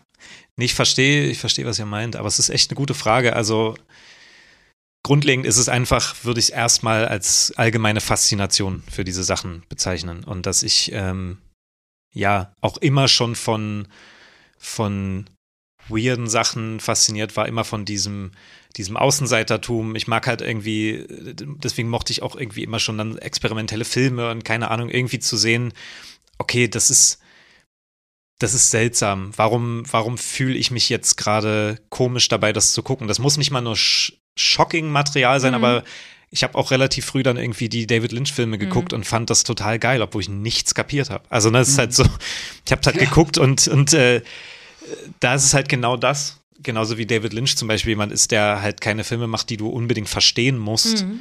Und für die es auch keine Lösung in dem Sinne gibt, sondern er macht ja einfach auch nur einen Film, der dir ein Gefühl vermitteln soll. Mhm. Oder arbeitet sogar dagegen, dass man es eben nicht genau, versteht. Richtig, sondern dass du eigentlich nur von einem Gefühl übermannt bist. Ja. Und ähm, ich glaube, das sind Sachen, die ich einfach mag. Dieses so ein bisschen mich, mich in so eine, in so eine Position zu bringen von, ja, ich verstehe nicht so richtig, was abgeht und ich, ich will irgendwie. Also ein Mysterium, ne? weil das genau. Okkultismus richtig, ist, das ja. ist ja auch viel so Nebel und darum genau. stochern ja. anstatt Fakten, klare Symbole. Was ist denn so, das ist ja alles die negative Richtung, was ist denn so das positivste, lebensbejahende, was du tätowieren würdest, ohne dass du das Kotzen kriegst? Also, oder, oder hast du ein Beispiel dafür? Oder auch in Musik. Mal, mal abgesehen, so, mal abgesehen von den Tattoos, die ich ja jetzt in der Öffentlichkeit mache oder das, was ich pushe, tätowiere ich ja auch andere Sachen. Also ich tätowiere auch gerne mal ein Traditional mit Farbe und ähm, versuche da zum Beispiel auch technisch irgendwie mich, mich so weit zu bilden, dass ich sagen okay. kann, mhm. ich kann, könnte theoretisch auch das tätowieren, wenn ich, wenn ich mich da jetzt hinbewegen will. Achso, mich ähm, interessiert eher, was so in deinem Collage, in deinem Stil, genau. was du okay. von dir aus. Also jetzt festgelegt in dem Stil, okay. Ja, was, was ähm, das nur so, damit ich die Bandbreite wieder habe. Weißt du? Also das Negative das kann. Frischste, fröhlichste. Was du vielleicht gemacht hast. Ja. Gute Frage. Da müsste ich jetzt wahrscheinlich selber nochmal durch meine Sachen durchgehen. Aber es sind halt, glaube ich, die Sachen, die dann eher in eine abstrakte Richtung gehen, wo es jetzt gar nicht, wo jetzt gar keine negative Symbolik ist. Ich glaube, das ist auch gar nicht mehr so hundertprozentig, dass ich, was ich machen will, dass es jetzt einfach nur schockt oder negativ ist oder super offensiv oder so, sondern ich glaube, es ist eher so ein, ich will eher so ein Unbehagen erzeugen, als dass ich jetzt jemanden schocken will. So, Unbehagen. und genau. Und ähm, deswegen gibt es halt, glaube ich, eine ganze Handvoll von Tattoos, wo ich vielleicht auch einfach mal nur ein Gesicht habe, ähm, was relativ ausdruckslos ist mit einem mit einem Stück Pflanze daneben und irgendeiner abstrakten Textur. Ne? Also es ist halt subtiler. Genau. Also so, und da ist es jetzt auch nicht mal Unbehagen, sondern da ist es halt vielleicht einfach nur die Ästhetik von Kompositionen und so weiter. Ähm, deswegen, ich bin da jetzt gar nicht so drauf festgelegt, glaube ich, dass es jetzt immer schocken muss oder so. Das finde ich auch langweilig. Also es ist mir dann auch zu pubertär, wenn es jetzt immer nur schocken müsste. Mhm. Genau. Aber beantwortet das die Frage? Ich bin mir nicht ja, sicher. Ja, genau dieses, ich war, bist du, wie ist der, du suchst die Grenzerfahrung oder das Krasseste und jetzt ist die Frage, wie ist der andere Pol? Aber da höre ich jetzt raus, es wird einfach subtiler, abstrakter genau. und wird dann nicht zu ähm, Friedenstaube mit Smiley, Blume und ja. ja. Ja. Genau, ich glaube, dass ich, ich konnte es jetzt selber nicht fassen. Was ist, was wäre denn in, das Positivste in deinem ja. Stil? So, ne? Die Sonnenblume ja, ja, voll. genau mit dem. Aber, aber ich glaube, wir haben jetzt genau uns ja auch relativ lange fokussiert auf diesen, auf dieses düstere, mhm. negative mhm. und so. Und das ist, glaube ich, wie ich meine eigene Ästhetik lange auch wahrgenommen habe. aber eigentlich habe ich gar nicht mehr das Gefühl, dass das so krass noch ist. Also ich so das, es auch gar nicht düster. genau. Also wenn man es anguckt, ist es, es Unbehagen verstehe Ja. ich eher. Düster finde ich es nicht. Ich finde, es ist auch nicht viel, also ich finde, die letzten Sachen ist jetzt nicht viel schwarze Flächen in Mhm. Massen. Ja, ja. Nee, also das, so erschlagen genau. so. Das wollte ich auch irgendwann einfach nicht mehr, dass es jetzt nur schwarze Fläche ist, sondern ne, irgendwie gute Balance ja, irgendwie genau. in, in, den, in, den, in die Sachen nicht bringen. so brachial, dass man Ja. denkt, Nee, aber du hast dich dann nie diesem Ignorant und diesem totalen Blackwork hingezogen gefühlt, wo ganze Flächenarme null. Also es ist halt auch okay so. Also ich finde das okay, wenn das Leute gut finden oder machen wollen. Aber das, da bildet sich für mich kein Reiz, weil es halt nicht, weil es da schon fast eher in diesen Performance-Charakter, oh sorry, eher in diesen Performance-Charakter geht, anstatt jetzt wirklich für mich eine Ästhetik zu finden. Und für mich ist, glaube ich, dieser Ästhetikbereich ganz, ganz wichtig. Sagen, also so. sehen sich schon nach Ästhetik, Genau. es ist schon dekorativ, ne? Auf Und jeden passt Fall. ja schon auch auf Ja. Körperform auf Genau. und Lücken und Oder ich arbeite genau dagegen. Und das Mhm. ist auch was, was ich zum Beispiel sehr gerne mache. Also, dass ich auf jeden Fall genau gegen Körperformen arbeite und damit wieder eine Ästhetik entsteht. wie Ähm, wäre gegen Körperform arbeiten? ne, ich habe zum Beispiel irgendwie mehrere so Front- und Back-Pieces gemacht, wo ich auch einfach genau, also genau, man lernt halt im Tätowieren viel mit den Muskeln mitzugehen, ne, mit den Körperformen mitzugehen, die mitzubetonen und dass ich dann halt einfach sage, ja, aber ich rammel da jetzt einfach mal komplett drüber. Also so, ich mache jetzt einfach ein Gesicht, was wirklich die Hälfte der Front einfach einnimmt, einfach gerade drüber geht, eine gerade Linie. Also das Gesicht ist ab, ab der Hälfte abgeschnitten und es ist halt einfach, geht, verläuft von oben nach unten über den Bauch und von da aus bilden sich dann wieder neue Dinge und man kollagiert dann irgendwie, aber das ist halt das eher mal ignoriert, so, oder dass ich halt ein total grafisches, gerades Element über eine Armbeuge rüberziehe. Das, was ich gedacht so. habe, so habe ich mir gerade vorgestellt. Auch. Genau, also weißt du, solche Sachen irgendwie, wo man jetzt nicht, Ah, nee. okay. Krass, hier geht ein Bildschirmschoner an. Du dachtest, die Bude ist aus. Ja. Jetzt Warum? zappenduster. Sorry. Nee, alles gut. Entschuldigung. Ähm, genau, jetzt weiß ich gar nicht, wie ich da hingekommen Gerade. Linie über, genau, also ignorierst Ja. die Körperform auch mal. Genau, also so, Aber, ja, Hm? So ein Performance-Kram, also das äh, eine Richtig, das- Tattoo-Maschine an einem Seil Nee. und sowas, das, also es geht schon professionelles genau. Nee, genau, also das, das ist mir, mit Performance vorhin. Richtig, ja. Ja. Also ich meine dann halt irgendwie, ne, es gab ja auch irgendwie dieses Brutal Tattooing irgendwie Ja. aus, aus Italien und so, und wo es dann halt wirklich um diesen Performance-Charakter geht und wo dann die Kunstform eher darin liegt, das ist halt dieses Ritual mit, mit Schmerz verbunden und so weiter und so fort. Und ich finde, das kann man cool machen, aber es ist nicht mein Ding. Also es ist jetzt wirklich nicht, ähm, wonach ich da suche, sondern ich will schon irgendwie das visuell haben und ich will es auch irgendwie schon, dass da was zu erkennen ist. Na, so. Das ist jetzt kein Bodymod. Ähm, Nee. Aber Damit- so. Passt gleich zum. Ich habe mich überlegt, wie komme ich jetzt zur nächsten Frage, wie die Stimmung bei dir im Laden ist, wie die Mhm. Stimmung bei dir in Mhm. der Sitzung ist, aber passt ja jetzt. Ja. Wie, also wenn jemand kommt, wo, wo der trifft dich im Ich habe dann so eine, so eine Kutte an, Genau. komm mit so, so Weihrauch Schwarze. und so. Nein, nein, Quatsch. Um Gottes Willen. Also das ist halt genau das. Ich glaube, ich mag dann zum Beispiel auch nicht mehr, vielleicht nicht mehr, dass alle Parameter dazu passen, Ja. was man irgendwo sieht. So, ich habe mir zum Beispiel auch mit meiner Freundin einen Hund geholt und ich hätte mir auch keine verdammte Bulldogge geholt oder kein Pitbull, weil es hätte mir zu sehr ins Bild gepasst. Und sondern wir haben jetzt halt Schwarzer einen- Dobermann, hätte ich ja, jetzt gedacht. genau. Weißt du, Und Windhund hätte ich jetzt noch gedacht. es ist ein kleiner, süßer Mischling aus Rumänien, weißt du, so, der halt äh, einen dicken Arsch und langes Fell hat. Ja. Also es ist halt so, ich mag das überhaupt nicht mehr, irgendwie so zu tun, als müsste ich jetzt auch so eine Persona sein, die irgendwie zu der Ästhetik passt Ja. oder so. Also sowas, Das wird schnell zur Karikatur. ja, oder? das wird halt sehr schnell auch einfach albern. Ja. So. Mhm. Und ähm, deswegen ist es, ich glaube, wie bei den meisten anderen Tätowierern, ich glaube nicht, dass es jetzt irgendwie eine groß andere Erfahrung ist. Also vielleicht die Herangehensweise an ein Design ist vielleicht anders als bei jemandem, der ein Traditional Tattoo Mhm. sticht. Macht, ist ja klar, aber so grundlegend unterhalte ich mich mit den meisten Leuten Ja, ganz mir war so jetzt so, so eine bildliche, falls jetzt jemand Bock hat auf dich, Mhm. der jetzt nicht gleich reinspringen will, sondern was erwartet ihn? Also arbeitest du mit mehreren Leuten? Arbeitest du oben bei? Genau, ja, ich Jetzt arbeite müssen wir erstmal überhaupt mal sagen, wo du Stimmt. arbeitest. Ach so, wir Ja, müssen auch von vorne anfangen. Ja. Also ich habe dich jetzt, alles abbrechen. ja, ich habe dich gerade angeschrieben, ich habe dir meine Ja. Sachen gesagt, die ich gut finde, so und bin jetzt auf dem Weg nach Berlin. Genau, nach Berlin. Wo muss ich ins- hin? Nach Berlin ins Erntezeit. Ja, Zur Erntezeit-Tätowierung im Prenzlauer Berg. da Genau. empfängt mich Du, du empfängst mich oder? Ja, ich würde dich da jetzt empfangen. Also wir haben jetzt gerade niemanden, der irgendwie im Shop aushilft. Ich, ich habe dann schon auf dem Schirm, dass du einen Termin bei mir hast. Ja, bist du zuverlässig? also in, in, in den meisten Fällen. Also ich bin gerne zu spät, nie dramatisch zu spät, aber meine, meine 10, 15 Minuten zu spät bin ich sehr gerne. Aber ich fahre nicht umsonst nach Ich komme, ja, ja, auf jeden Fall. Also, dass ich. Weiß man das, nie, ne? dafür bist du vielleicht auch zu jung, ne? Also ja, die, kann schon sein. Um du, da bist du nicht mehr aus diesen aus den Zeiten bist du nicht mehr. Das war ganz geil. Ein, ein Kunde von mir hat vor, vor einer Weile mal zu mir gesagt, er vertraut Leuten nicht, die pünktlich sind. Und das fand ich das fand ich ganz gut. Ich bin notorisch Ja, ich auch. Aber ich bin nur nicht so vertrauenswürdig, das passt Siehst schon. Du? Ja.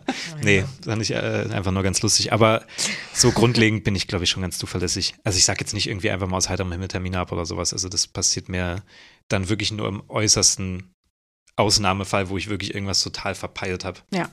Aber sonst bin ich da meiner Meinung nach ganz zuverlässig. Kannst ja mal Christoph fragen, vielleicht sieht er das anders, aber nein, gut. Genau, du bist äh, bei Erntezeit bei Christoph genau. Ariwert, der auch schon bei uns war. Wer so genau. Negativkritiker, kannst ja in die Kommentare runterschreiben. ja, genau. richtig, richtig ab. Du Scheiße. Also Guck. du arbeitest oben. Richtig.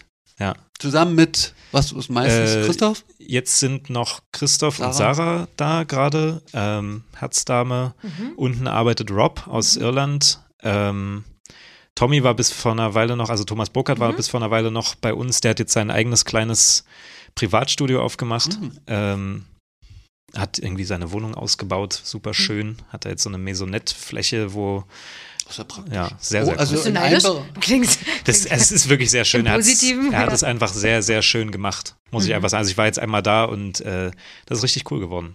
Ist das eine Option? Also bist du auch so, ey, ich will einen Streetshop haben oder ist auch. Ich genieße es, ähm, ich genieße es, dass ich mich um den ganzen Scheiß nicht selber kümmern muss. Ah. Das muss ich schon sagen, dass ich so ein bisschen ins gemachte Bett komme.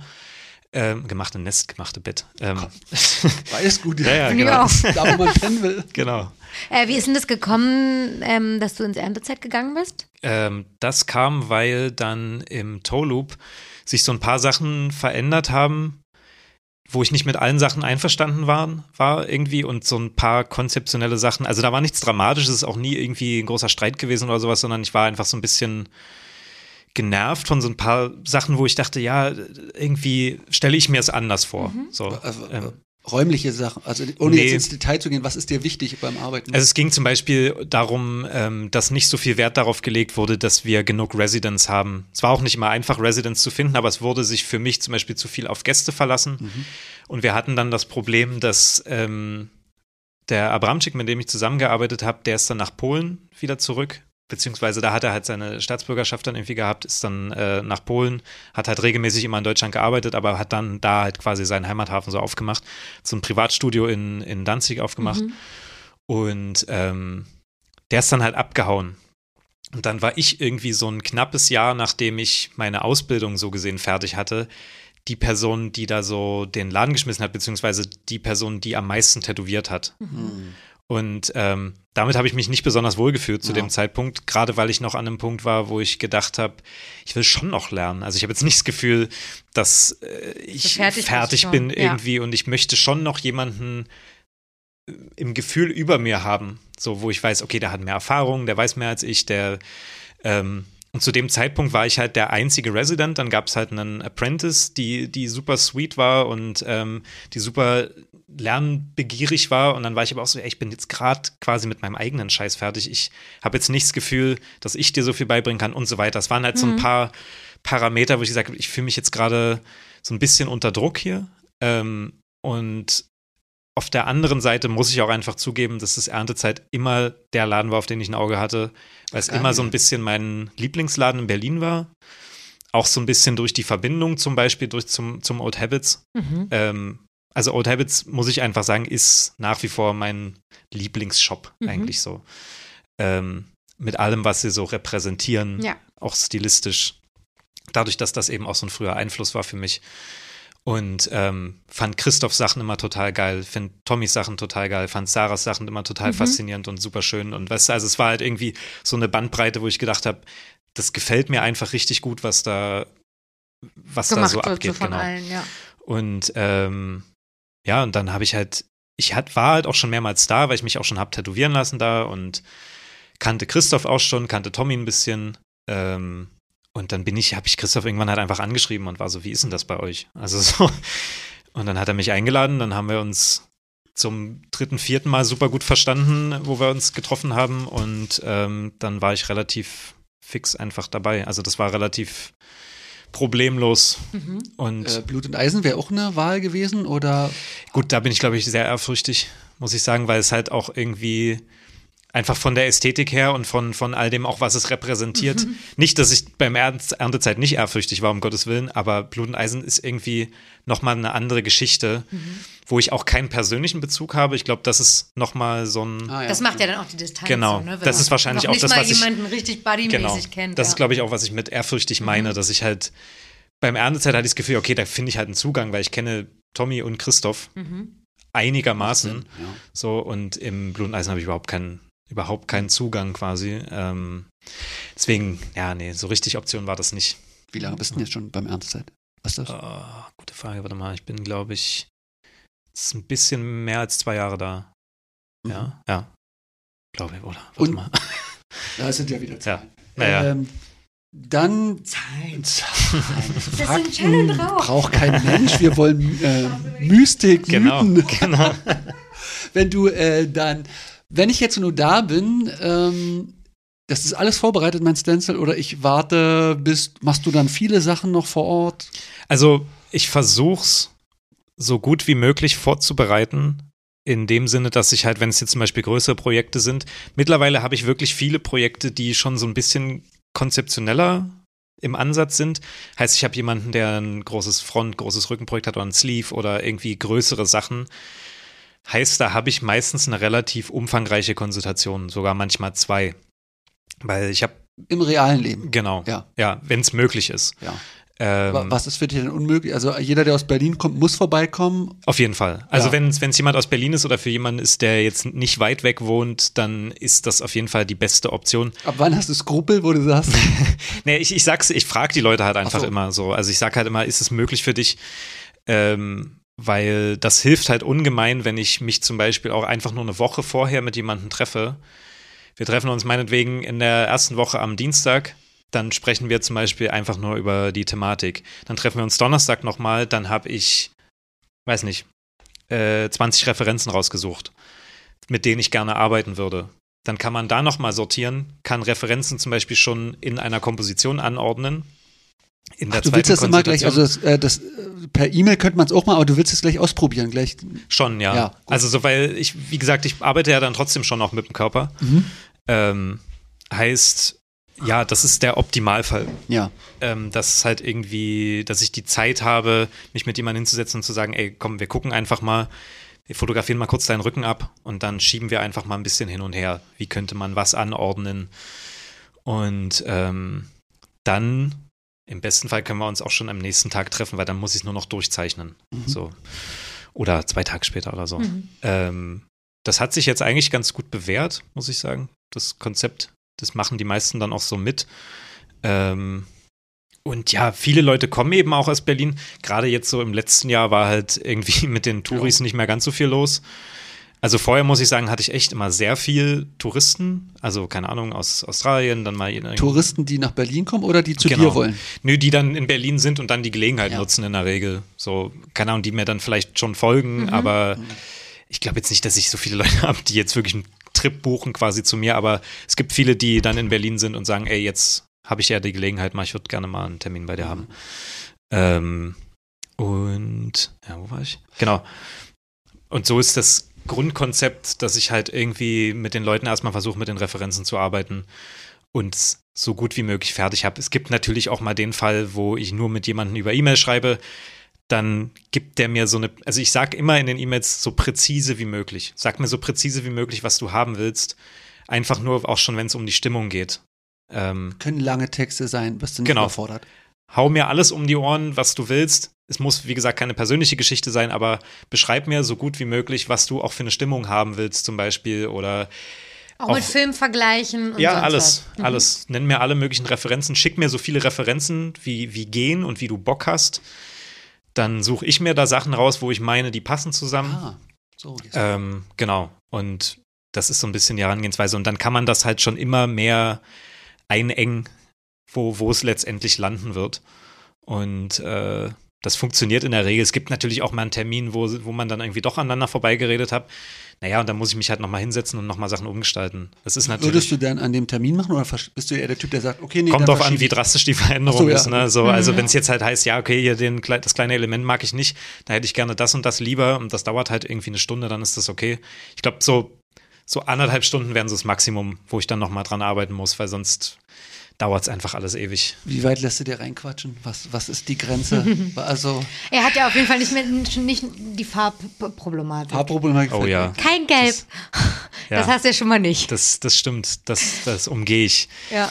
aber tatsächlich nicht so viel. Also ich mache schon den Leuten, glaube ich, ganz gut klar, ohne dass ich so eine, so eine Arschloch-Künstler-Attitüde jetzt unbedingt äh, loslassen muss, dass es ja schon einer gewissen Ästhetik folgt und dass ich immer ehrlich sein werde, wenn ich der Meinung bin, das passt nicht.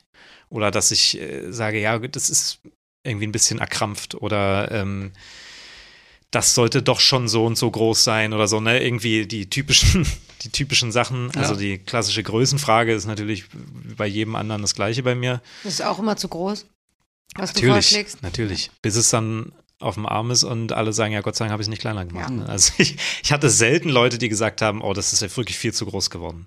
Das ist Aber eigentlich. es ist auch das, immer das krass. ist, Jedes, das ist wirklich, ja. das ist so ein so ein Mega-Ding, ne, zwischen Tätowierer und Kunden. Es, ist ist, einfach immer Angst. so viel größer, als man denkt. Es ist Ich totale Angst, totale Furcht davor, irgendwie eine falsche Entscheidung zu treffen. Ich bin so, ja, aber du lässt dich ja eh tätowieren. Also sehen wird man es eh, ob das jetzt 5% kleiner ist. ist ich finde, auf eine Grundgröße muss man sich einigen. Ja. Dass wenn ich jetzt, wenn die jetzt sagt, also wenn eine Kundin oder ein Kunde zu mir sagt, er möchte das Schulterblatt und ich drehe dem dann ein komplettes Backpiece an, dann das ist was anderes für mich. Aber es Ja, wenn geht sich ja. jemand einen Flash bei dir aussucht, ne, dann Genau. weiß man natürlich nicht wie. Und du wirst wahrscheinlich eine Vorstellung davon haben, wegen des Detailgrads, Genau. wie groß es mindestens sein muss. Ja, oder es ist halt so dieses klassische Ding, jemand sucht sich halt so ein Flash aus, sagen wir mal Hand, Handflächengröße und wir machen das auf den Oberarm und er will es jetzt aber noch so ein Stück kleiner haben, dass ich das Gefühl habe, es hängt irgendwie auf dem Oberarm. Und ich bin, ich bin halt ein Freund davon, dass ich das Gefühl habe, es füllt die Fläche aus, an der ich es platziere, ohne dass es sich jetzt total rumwickelt. Ja. Aber es gibt da für mich diesen Sweet Spot irgendwie so, ne? Das ist halt, jetzt Ja. ist es genau richtig groß. Und Sweet Spot.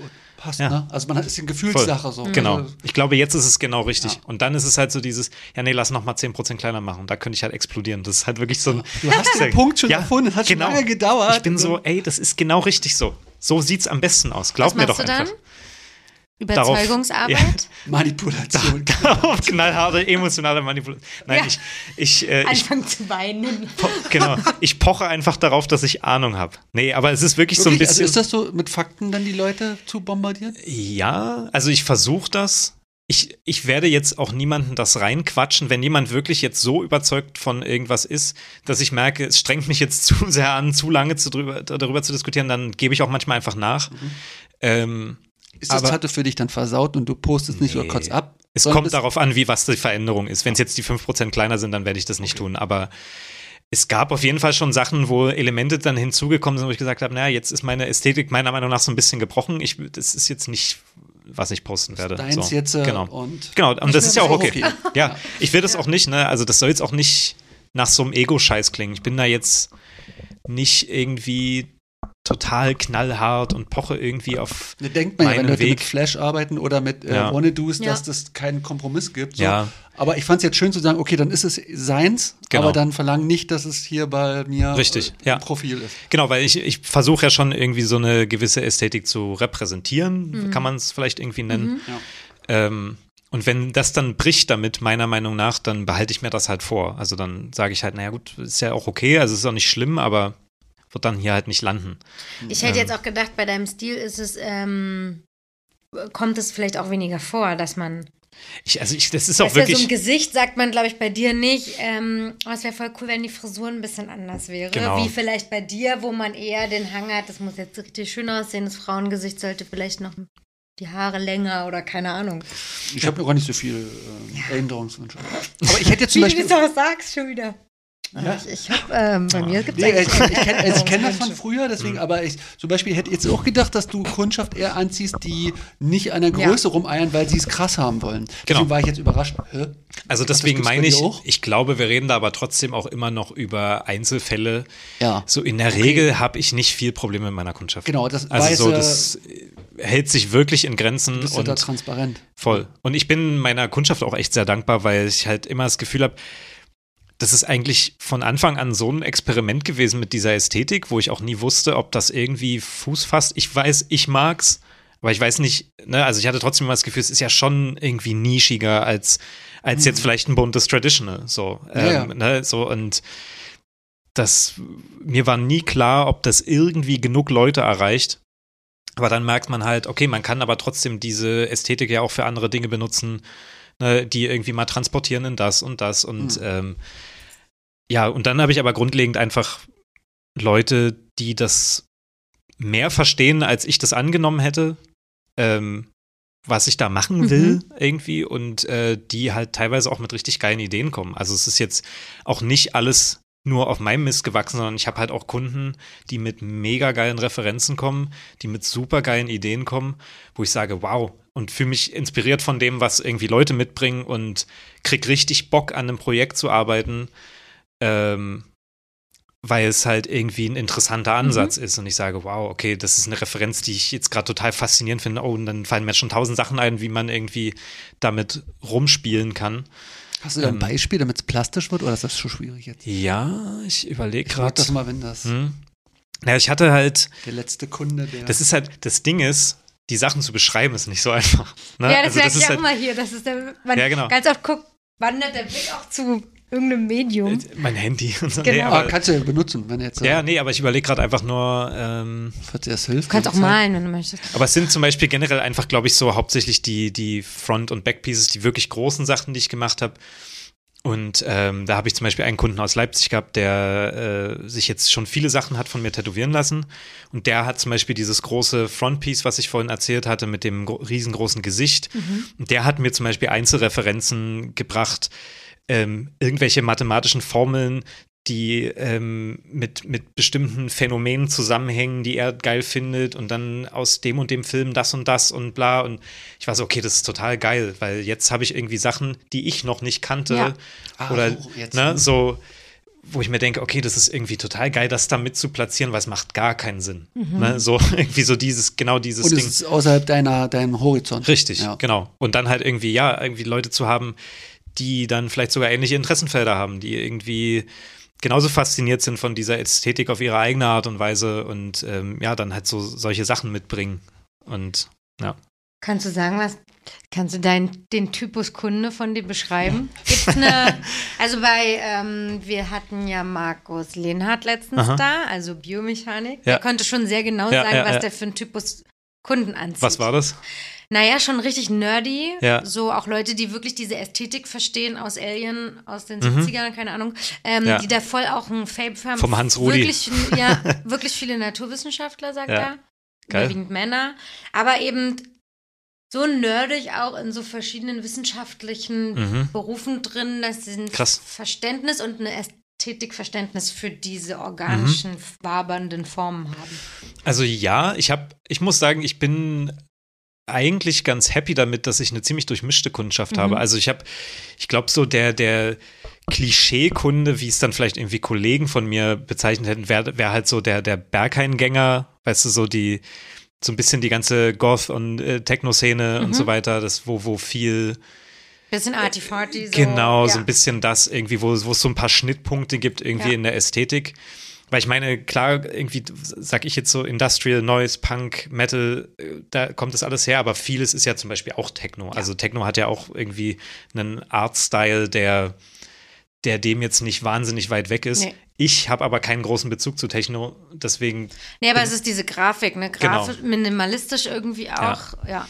Deswegen ziehe ich das aber nicht so wirklich als Referenz ran. Mhm. Aber das wäre wahrscheinlich der absolute Klischeekunde von ja. mir, so, wo. Hätte ich jetzt auch gedacht. Mhm. Wo Sarah und Christoph sich dann drüber lustig machen. Also, beste, genau, also drüber, Lust, drüber, drüber, lustig machen, aber wo es dann halt so ist, ah, das ist auf jeden Fall Jonas Kunde. Ja. Also so, ne, irgendwie. Ähm, aber grundlegend ist es schon ziemlich durchmischt. Mhm. Also ich kann jetzt nicht sagen, dass ich irgendwie zu 70 Prozent Kunden habe, die regelmäßig ins Berg gehen, sondern es ist schon echt durchmischt. Ich habe dann halt irgendwie auch irgendwelche Sammler, die von allen möglichen Leuten aus dem Old Habits und äh, von Christoph und von dem und von allen möglichen Berliner Leuten dann auch zu mir kommen mhm. und noch irgendwie was unterbringen. Ähm, und das hat sich auf jeden Fall auch noch verstärkt, so durch die Guestspots, die ich dann äh, irgendwie gemacht habe arbeite ja dann auch regelmäßig mittlerweile im Old Habits, habe mir da so meinen kleinen Traum erfüllt irgendwie. Und äh, vom Groupie. Genau, vom Groupie zum, zum ab und zu Mitarbeiter. Ja. Ähm, genau, und deswegen habe ich schon das Gefühl, das hat sich über die Jahre schon richtig krass vermischt. Und ich kann jetzt nicht mehr sagen, dass ich wirklich so einen eindeutigen, wie soll ich denn sagen, Typ Kunde habe. Mhm. Aber ja. Du hast vorhin gesagt, du machst auch farbige Traditional. Wie, wie, wie viel Sachen machst du außerhalb deines Portfolios? Das mache ich halt vor allem mit Leuten, die mich kennen. Ah, okay. Also so die, ähm, keine Ahnung, ich habe zum Beispiel von einem Typen, der ziemlich lange sich schon tätowieren lässt von mir, auch schon richtige Gurken hat. Ähm, dessen Freundin kam irgendwann mal zu mir und hat sich halt irgendwie so ein Blackwork-Tattoo tätowieren lassen und dann keine Ahnung, haben wir irgendwie darüber geredet, dass sie voll Bock auf einen Backpiece hat und hätte gerne so ein, so ein Sacred Heart und bla bla bla. Und dann war ich so, ich mach das. Ich zeichne, also wenn du, wenn du da Bock drauf hast, ich habe mega Bock drauf. Und dann haben wir, das sind wir das halt angegangen. Und jetzt mache ich bei der halt eine volle Pulle Farbe, Sacred Heart, zwei riesige Schlangen und irgendwie, ne? Also, so also traditionell, also komplett, oder? Nicht so ganz traditionell, also das war jetzt so ein bisschen wie so ein kleines Nebenprojekt von mhm. mir, was ich auch noch überhaupt nicht gepusht habe, merke ich gerade. Beziehungsweise wo es noch nicht mal irgendeinen Instagram-Account gibt oder irgendwas öffentliches, sondern das habe ich irgendwie bisher so, so ein bisschen privat gehalten. Ähm, das ist so, so eine Ästhetik, die so ein bisschen von diesen ganzen japanischen und schwedischen äh, Streichholz-Schachtel-Designs, kennst ah, du das? Ne? Da ja. gibt es ja diese ganzen geilen kleinen Zeichnungen. Und ich war irgendwann sehr fasziniert davon, habe mir ganz viel dieses Zeug äh, angeguckt und habe so gedacht, was ich daran total geil finde, ist, dass diese Zeichnungen ja so winzig klein sind und dadurch total grobschlächtig. Also wenn du sie jetzt Punkt gebracht, genau, wenn du sie hochziehen würdest, sind die halt super simpel, mhm. aber dadurch, dass das alles so klein ist, matschen auch so die Linien ineinander, dann ist das so gesiebdruckt, heißt, wenn da dann Farbe ist, schießt die Farbe auch mal so über die Linie rüber, ja. weil es ist so das Raster versetzt. Da habe ich gedacht, das einfach mal zu transportieren in ein Tattoo irgendwie und das einfach groß aufzublasen, mhm. fände ich irgendwie total mhm. cool. Und das habe ich dann bei Freunden angefangen zu machen. Das habe ich zum Beispiel bei meiner Freundin habe ich irgendwie ein, zwei so Sachen tätowiert. Bei der habe ich dann dieses Sacred Heart in dem Style ähm, tätowiert. Achso, du bist jetzt da nicht der Dienstleister, sagst, du machst das, was sie, sondern du hast, äh, ist nur ein Nebenprojekt, weil das genau. eine neue Ausdrucksweise Na, ich habe ihr das dann so gepitcht irgendwie, weil sie hatte ja. irgendwie die Idee mit dem Sacred Heart, dass sie das als Backpiece irgendwie gerne hätte. Und dann habe ich gesagt, guck mal, ich das ist so eine Art von Style, in der ich gerade ab und zu mal was zeichne, irgendwie einfach aus Lust und Laune. Irgendwie, das geht schon mehr in den Traditional-Bereich als alles, was ich sonst mache. Also sie hatte jetzt ähm, nicht den Anspruch von so einem richtigen, nee, genau. ordentlichen Traditional. Sie hatte einfach nur das Motiv eigentlich ja. als Grundidee. Und dann habe ich ihr gesagt, guck mal, in dem Stil könnte ich mir das vorstellen, da hätte ich total Bock drauf, mhm. das zu machen. Und sie fand es sofort mega geil und dann haben wir das halt gemacht. Ähm, und wie gesagt, bei meiner Freundin habe ich irgendwie ein, zwei so Sachen gemacht äh, und bei ein paar Leuten, die ich kenne. Aber da bist du ja immer mit Passion dahinter. Also das genau. ist ja selbst gewählt. Und jetzt, so, sag ich mal so, Dienstleister klingt jetzt immer so doof, aber so ab und zu kommt es rein. Wenn ich der Meinung bin, dass ich es kann, mache ich es. Ja. ja. Also da bin ich jetzt nicht so der Nazi irgendwie, der jetzt alles äh, ablehnt, weil es mir gegen, weil es meinen persönlichen Stil geht ja. oder so. Also wenn jetzt jemand mit einem Wasser, also mit einem Aquarell-Tattoo kommt, da werde ich sagen, das kann ich einfach nicht. Also habe ich A keinen Bock drauf und B kann ich es nicht. Also du hast aber auch keinen Bock drauf. Also genau, du könntest nee. es auch fachlich nicht? Nee, ich glaube nicht. Also mit. Kann ich auch nicht. Nee. Das ist schon. Ja, bei dir weiß ich. Aber. oh gut, das ist ja im Realismus bist genau. ja drin. Also man könnte da ja schneller. Kannst du zeichnen? Ja, zu einem gewissen Ausmaß. Also ich meine, ne, die, die Sachen, die ich mache, sind eben zusammen. Das ist wie eine Collage. Es genau. ist nicht wirklich, Deswegen dass ich da ich. Also in dem Sinne zeichne. Freehand es kommt drauf an, was. Also so, ich kann jetzt nicht einfach, ich könnte dir jetzt keinen Comic zeichnen, so, mhm. ne, irgendwie mit allen möglichen Posen und so weiter, aber so bestimmte Formen und bestimmte Motive und so kann ich relativ gut einfach auch so zeichnen, ja. ja. Das ist halt auch der Punkt irgendwie, was mich an diesem ganzen Traditional-Bereich noch ein bisschen mehr reizt, da halt auch wieder mehr einfach richtig zu zeichnen. Mhm. Und sogar irgendwie sich mit Freehand zu beschäftigen irgendwie. Ne? Ich habe bei meiner Freundin dann zum Beispiel auch auf dem Unterarm einen Sacred Heart gemacht. Ich gesagt, komm, wir machen das einfach mal Freehand. So, ich will das jetzt einfach mal probieren. Ohne Referenz oder Ohne schon? Referenz. Mhm. Und es ist dann halt ein sehr eigener Stil geworden, aber ich fand es dann auch total geil irgendwie. In, ja. Ich habe letztens diesen äh, Podcast da mit Duncan X gehört und mhm. da geht es ja auch um referenzfreies Arbeiten ja. oder was sein ja. Ziel ist. Hatten ist wir jetzt oft schon, ne? Ja. Mhm. Also in letzter Zeit so, gab es so oft so. Ja. Ja, das ist ja so eine Gegenbewegung. Ne? Alles wird so, irgendwie technisch und ja, voll. kannst du tracen und mal gucken, was rauskommt, wenn genau. du nichts hast. Ja, ja, voll. Also das würde halt, ich bin, ich wehre mich dagegen auch gar nicht, beziehungsweise finde ich den Grundgedanken davon auch cool, würde mit meinem Stil aber null funktionieren. Also es genau. ist ja, weil die, die meisten Sachen basieren ja dann zum Beispiel auf einem Foto oder so. Ich kann nicht ein Foto also ich kann nicht fotorealistisch einfach mal frei, frei Hand zeichnen. Also das ist ja die Frage auch, ob man das will, jetzt nee, sich die Mühe also, zu machen, das abzumalen, obwohl das einfach wozu auch, ne? Also so, das meine ich und es ist ja auch weiterhin dieser Collagen-Gedanke. Da bin ich so, wozu soll ich mir jetzt irgendwie so versuchen, das jetzt so aus dem Kreuz zu leiern, obwohl der Collagengedanke ja auch nichts anderes ist, als sich eben existierende Sachen zu nehmen und sie zu remixen. Ja. Ähm, und aber bei diesem anderen Stil, wo ich halt irgendwie einfach, weil ich Bock drauf habe, so ein bisschen nebenbei dran arbeite, weil es mir wirklich was Spaß macht, ähm, versuche ich das schon so gut wie es geht, einfach referenzfrei zu zeichnen und ja, mir halt vielleicht mal was anzugucken und äh, aber schon das irgendwie aus meinem eigenen Handgelenk so gut wie möglich zu machen. Mhm. Ähm, aber wie gesagt, das ist halt eher so ein, so ein Nebending, wo ich irgendwie Spaß dran habe, weil ich halt mag, auch mal mit einer Farbe zu tätowieren, auch mal irgendwie mal was schneller zu tätowieren. Ne? Also das ist halt auch so ein Ding. Ja. Das ist halt alles so filigran bei mir. Ich wollte gerade sagen, die, die, die, Sitzungslängen sind, also bist du so innerhalb so wie die Realismusleute, acht Stunden peitscht die Leute durch oder wie sieht das aus? Ich bin schon der Meinung, dass ich ziemlich fix bin. Also, keine Ahnung, so ein, so ein Palm-Size-Ding dauert bei mir nicht länger als eine Stunde ja. würde ich sagen. Und wenn jetzt ähm, Leute mit dem Rücken kommen, wie lange müssen die? Also das sind meistens zwei bis drei Sitzungen. Das ist ja, ja. wenig. Ah, also wie viele Stunden? Ich meine, so am ah, Stück müssen die Leute aushalten. Also sechs Stunden ja, vielleicht. Also das ist schon so, ja. muss also schon drin ich, sein. Ich bin halt, was ich auf jeden Fall sagen muss, durch, gerade durch meinen, ähm, meinen Mentor, den Abramczyk, der ist halt so das übelste Viech an der Maschine. Weißt du, so der, der, die Nadel guckt einen halben Meter raus und wird halt komplett versenkt im Arm und die Maschine läuft auf volle Pulle und das Tattoo ist in 20 Minuten fertig. Also der war da halt immer schon super brachial und so habe ich Tätowieren halt auch gelernt dann letztendlich. Ähm, ich weiß auch durch ein paar Kunden von mir, dass ich nicht zimperlich bin und dass es halt irgendwie schon eher schnell ist. Also keine Ahnung, meine Linien dauern nicht lange und ähm, wie gesagt, ich habe es so gelernt, ich wüsste auch gar nicht, wie ich anders tätowieren soll. Ich weiß ja. nicht, ob ich langsam eine Linie ziehen kann ohne dass der dann wackelig wird. Nur dieses, äh, weil eine Realismuskomponente drin mhm. ist, da sind ja auch viele, die so genau. über Stunden soft ja, einmassieren. Nee. Aber ich glaube, das liegt schon auch unter anderem daran, dass ich eben auch nicht mit Grau arbeite, sondern eben mit diesem, mit diesem Dotwork. Ah, gut, weißt du, so mit so Stippling und dass ich da halt eher das so auf ja. Also, dass ich da so die einzelnen Ebenen, das geht ja viel schneller, als wenn ich jetzt irgendwie mit 10%, 10 schwarz ja. das jetzt alles so reinflüstere. ja, genau. Also, das, darauf habe ich auch keinen Bock. So, äh, ich glaube, das ist, ja. Ähm, mit welchem Schwarz äh, flüsterst du? Tätowierst du? Darf ich das sagen? Ich weiß es nicht, Dynamic. Ja, ja darfst du sagen, ja. das ist jetzt, ist jetzt mein. Jetzt mal so die Kontroverse. Mein, mein, mein Pleasure hier sozusagen. Naja, das ist ja jetzt noch nicht. Meinst du jetzt wegen Werbung? Nee, weil es.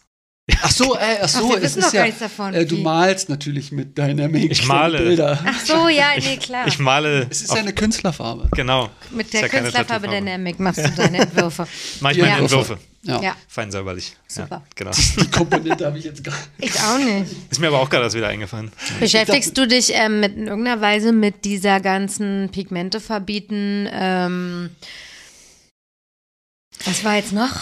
Was so groß Betrifft war? mich halt nicht so richtig krass. Ja, ja deswegen ne? meine halt, ich. Es also es ist ja wahrscheinlich bei dir viel krasser irgendwie, wenn es jetzt um Farben geht und wo, wo ja bestimmte Sachen bin reguliert aber auch werden. Nach dem Motto so, ich reduziere mich auch Richtung mhm. Schwarz und gerade deswegen, wenn okay. da jetzt ein paar sage ich, na gut, dann mache ich halt nur noch konsequent. ja, oder gehe ich halt konsequent zum Schwarz über. So. Ja. Aber äh, fand ich letztens noch interessant, man kann ja die Szene, bist du jemand, der die sagt, ey, ich unterstütze die Szene, das genau, sind Kollegen das so. oder sagst äh, Hast du Mitgefühl oder ist dir das tatsächlich? Ja, ich kann das schon nachvollziehen, dass das frustrierend ist. Also wenn du jetzt halt irgendwie wirklich total in, in, in dieser Art von Tattoos drin hängst, wo das total wichtig ist für deine Arbeit und deine Ästhetik, ne? Irgendwie dann kann ich schon nachvollziehen, dass das richtig abfuckt. Aber also, zerrst du dir auch diese Sendung rein oder ist das ein nee, Thema? Nee. nee Wie weit bist du eigentlich in der Tattoo-Szene drin? Oder was, was? Inwiefern? So auf Messen, Kollegen mit abhängen. Also Nur Podcast Tätowierer hören. als Freunde. Genau. Ähm, viele Tätowierer als Freunde, aber auch immer noch sehr viele andere Freunde. Ähm, also ich, das ist schon, ist schon schwierig zu sagen, weil ich ähm, bin viel unterwegs gewesen dann an irgendeinem Punkt. Hab mir, glaube ich, schon ein ganz gutes Netzwerk erarbeitet irgendwie an, an Leuten und auch Leuten, mit denen ich jetzt gut befreundet bin mittlerweile. Ähm, und ja, also durchs Erntezeit gab es halt auf jeden Fall auch nochmal einen Push, so irgendwie, auch in meiner, in meiner Außenwahrnehmung. So, weil, ich sag mal so, Stolup ist ein guter Laden, aber es war jetzt nie so, dass es diese krasse Außenwirkung hatte, beziehungsweise es kannten nicht so viele Leute. Mhm. Ähm, und Abramczyk, also mein Mentor, kannten definitiv einige Leute und kannten auch viele Leute seine Arbeit aber es war jetzt nie so, dass es halt diesen Push gab. Und wenn du, ich muss dann halt einfach sagen, ich habe mich schon definitiv ernst genommener gefühlt, als ich äh, im Erntezeit angefangen habe. Mhm. Einfach so, wenn ich sage, dass ich halt irgendwie im Erntezeit arbeite, gerade mit Leuten, die irgendwie vielleicht schon länger dabei sind und so, dann ist es schon erstmal so ein Aha. Okay, weißt du, also du bist halt erstmal erst im sicheren safe. Bereich. Okay, so als wenn du jetzt dir. einen Studionamen sagst, den sie halt noch nicht gehört haben. Ja. Also das ist dann halt irgendwie. Ähm, und ja, ansonsten ja schon viele Tätowiererfreunde natürlich. Mhm. Keine Ahnung, es ist halt dann irgendwann, was man fast tagtäglich irgendwie die ganze Woche macht und ähm, dann viel nach der Arbeit mit Leuten natürlich auch weggeht und was weiß ich. Und habe ich dann vor allem auch viel gemacht, um natürlich auch irgendwie noch Leute kennenzulernen, irgendwie das zu netzwerken, ohne dass es jetzt so mhm. Kalkül ist, aber ähm, ja. Gibt es bei dir, Entschuldigung? Nur kurz Messen und sowas, war das? Nee. Also das auch, glaube ich, nicht Messenpreise und. Das ist nee. auch nicht mehr so ein ist, ist, ist Generationsding, ne? Ja. Du bist also, ja jetzt fast so eine noch recht junge ja, Generation. Würde ich wahrscheinlich auch sagen, ja. Vielleicht mit so zwar traditionellen Anteil in also dir, es gibt halt, es gibt auf jeden Fall Messen, oh sorry, es gibt auf jeden Fall Messen, die mich reizen würden. Also, ähm, keine Ahnung, mal so eine Bay Area Convention und so, da würde ich natürlich nicht Nein sagen. Ähm, und es gibt halt einfach bestimmte Messen, die auf jeden Fall cool sind und was ich auch wahrscheinlich mitmachen würde. wir hatten jetzt auch eigentlich vor, auf die Brüssel Convention zu fahren mit, mit Sarah und Christoph. Ähm, das hätte ich sicher auch mal mitgemacht, aber grundlegend ist der Gedanke für mich eigentlich der Horror. Also so muss ich halt eigentlich, muss ich zugeben. Warum was ist der Horror? Dort zu also, arbeiten oder überhaupt dort als Gast zu sein? Zu arbeiten. Ich glaube, als Gast äh, und da Party zu machen ja. und irgendwie rumzuhängen, um Gottes Willen, das wäre wahrscheinlich äh, sehr viel Spaß, aber das Arbeiten und jeden Tag verkartete Arbeiten und halt, weißt du, so diese, diese ganzen Stories, die ich halt auch höre, irgendwie von so Messen, mhm. ist ja immer das. Mhm. Alle sind im Arsch und quälen sich durch so einen Tag irgendwie ja. und haben den Terminkalender komplett zugerammelt und es ich mal eine gute Möglichkeit von einem guten Tätowierer ein schlechtes Tattoo zu machen. ja, genau, ab zur Convention. Aber das trifft so irgendwie. Ja, ne? voll. Ne? Alle sind durch, wie du schon meintest, ne? Genau. Ja. Und das ist so irgendwie das Gefühl, was ich habe, äh, ja, keine Ahnung, das hatte ich ja bei manchen Guestspots schon, wo ich dann so denke, da übernimmt man sich auch gefühlt immer mit, mit, mit Terminen, weil man ja versucht, so viel wie möglich ja, zu machen. Ohne Komponente. Ne? Und dann, äh, keine Ahnung, war ich halt in, war ich mal in LA irgendwie zwei Wochen und habe da jeden Tag drei bis vier Termine gemacht und habe das für, weiß nicht, zehn Tage gemacht. Ich war so im Arsch einfach und das ist halt so, das sind so Aber Sachen. Ich denke, reicht danach. Das kann man so sagen. Ja. Ich meine, nein. Kostet äh, halt auch immer Schmerzensgeld. Genau, nee, aber es ist halt. Äh, aber das ist halt, klar, man macht das ja dann auch irgendwie, weil man auch die Gelegenheit ergreifen will und es ist total geil, ja. das auch machen zu können und ähm, um Gottes Willen soll da keine Undankbarkeit durchklingen, aber es ist auf jeden Fall immer ein harter Stressfaktor. Und äh, ja, das Convention-Ding ist für mich das nochmal maximiert, weil ich dann nicht mal ein Studio habe, was irgendwie so einen Komfort bietet, sondern du machst dann so zwischen Tür und Angel, irgendwie, weißt du, so alles so halb improvisiert. Naja, dann hast du irgendwie an deinem Spot eine Liege und dann müssen die sich zu dritt teilen. Mhm. Und weißt du, es ist halt irgendwie immer so dieses. Es sind doch genug Bierbänke da. Ja, genau, richtig. Oh Leg dich doch einfach auf den Fußboden. Ja, ja genau. Das ist irgendwie. Oder ich habe so bei einer Messe stehend eine Rippe gesehen, dachte ich mir auch, ambitioniert. Das hat. Wir werden im Stehen. Hm? Das hat Liam bei uns, glaube ich, mal im Laden gemacht. Er hat mal im, im stehenden Rücken tätowiert. Aber Christoph hat nicht auch im Stehen tätowiert. Ja? Ähm, auf dem Rücken. Und da war nämlich auch nicht so viel Platz. nee, aber da ja. war es eher die Stelle, glaube ich. Ja, so. aber bei einer Rücke. Für bei ein Stückchen auch ja, nur, also nur ein Stück. Ist schon Ja, das, der Schmerz, das Halten. Da musst du auch noch stehen, ey. und stehen. Ja, auf jeden Fall. Es sind nur Ja, vier super, Stunden, mach dir ne? keine Sorgen. Schön mit geradem Rücken sitzen. Ja. Wer das mag. Ah. Ähm, Break. Break. Alles klar. Du machst Ja, auch willst du Musik. Warte mal. Mann, äh, Break. Man Break im Themensprung. Ach so, was ist denn eigentlich So, hier beide dachten nicht Ganz auf. viele wurden jetzt schon Hab Fragen ich, ja, deswegen habe ich auch schon gedacht, nee. Dann Mu äh, Musik. Weiter geht's. Musik. Nee, du, wir brauchen keine Quickies machen, meintest du, ne? Wir machen keine Quickies. Okay. Ähm, ich wollte eigentlich fragen, ähm, du machst Musik. Ja. Also ist halt, ne, wie ich ja schon erzählt habe, ist das scheinbar eine Sache, die eine große Rolle spielt in meinem Leben. Ähm, und würde mich da als auch ein ziemlicher Nerd bezeichnen. Höre halt schon viel Musik und ähm, oder habe schon immer viel Musik gehört und habe dann halt auch irgendwann angefangen, selber Musik zu machen. Ähm, habe jetzt seit ein paar Jahren eine Band, äh, Hektik, wo es so ein bisschen, ja, so eine Mischung aus allen möglichen Metal-Spielarten mit einem Schlag Hardcore drin, ähm, relativ extrem. Und Die kann man auch hören, ne? die kann man hören. Ja. Das ist das einzige von den Projekten, von Das denen ich jetzt das reden er- werde. einzige ernstzunehmende. nee. Nee, ernst zu nehmen ist natürlich alles, Klar. aber ähm, nee, aber das ist das Einzige, was man jetzt gerade schon hören kann. Da spielst du Gitarre. Genau, da spiele ich Gitarre. Und äh, jetzt habe ich eine noch Gitarre? Hektik Eine. richtig geschrieben? Ohne so wie das deutsche Wort, ja. Ja, genau. Mit H-R-C Wollte ich gerade, normalerweise Hektik. müssen doch immer irgendwelche Nein, Verzerrungen sein. Nein, nein, nein, nein. oder das I weggelassen. Mal richtig Alle Vokale nach weg. vorne. Alle weg, Genau. Vokale weg. Ähm, nee, und gerade, ich habe dann irgendwie im letzten Lockdown habe ich noch eine zweite Band gestartet mit einem Schlagzeuger, Kumpel von mir. Ähm, das ist jetzt so ein bisschen in der Mache. Ist jetzt natürlich auch alles so ein bisschen schwierig, ne, mit regelmäßig Proben und so, aber da ging es ziemlich gut voran. Mhm. Auch dann noch über den Sommer. Also nur Ähm, Schlagzeug und Gitarre? Nee, also da sind jetzt schon wieder Leute dazugekommen, Okay. aber wir haben das angefangen im Mai. Ja, mhm. So und haben halt zu zweit angefangen, Songs zu schreiben und dann sind noch mehr Leute dazugekommen. Ähm, genau, und dann habe ich jetzt halt noch einen, als so ein bisschen so ein Solo-Ding. Also ich habe noch eine Black Metal-Platte rausgebracht äh, dieses Jahr. Die habe ich irgendwie im ersten Lockdown geschrieben. Das war so eine kleine EP, die ich gemacht habe, weil das so auf meiner Bucketlist irgendwie stand, dass ich mal so eine Solo-Black Metal-Geschichte machen will. Allein. Ja, komplett also allein. komplett allein mit, ähm, mit dem Programm gemacht. Naja, ich habe äh, Gitarre, Bass eingespielt, eingespielt, habe ähm, ein Schlagzeug programmiert Ja, genau. und habe dann selber noch reingekeift. Und einen Text geschrieben. Genau. In Deutsch. Nee, auf Englisch. Ah, okay. Genau. Und äh, das sind fünf Songs. Thriven heißt das Projekt, kann man auch auf Bandcamp hören. Das hab ich, da habe ich mir jetzt nicht die Mühe gemacht. Wie wird es buchstabiert? T-H-R-I-V-E-N. Genau. Die Namen sind alle noch verfügbar? Riven. Ja, scheinbar. Obwohl ich glaube, ich habe da gesehen, dass es da irgendwas schon gibt, aber es war Bei mir auch Bandcamp egal. werde, würde dir das, glaube ich, nicht gesagt werden. Es ist dann aber auch am Ende so, egal, glaube ich. Also so, das Ja, ist. hätte ja sein können, dass du es dann nicht veröffentlichen kannst, weil das schon weg Ach so, ist. Wie bei nee. Instagram oder so. Das nicht ist, als Ach so, meinst du das? Und dann Nee. sagt dir jemand, diese Nee. Band gibt's schon. Nee, aber es kostet ja auch einfach Geld. Also wenn du das irgendwie Spotify, ähm, Apple Music, das kostet einfach auch Kohle und ich habe das Ding wirklich mehr so für mich gemacht. Kostet ganz wenig Kohle. Ich weiß. Oh, ich, war, ich 30 war auch zu faul. 30 Euro. Das kostet 30 Euro.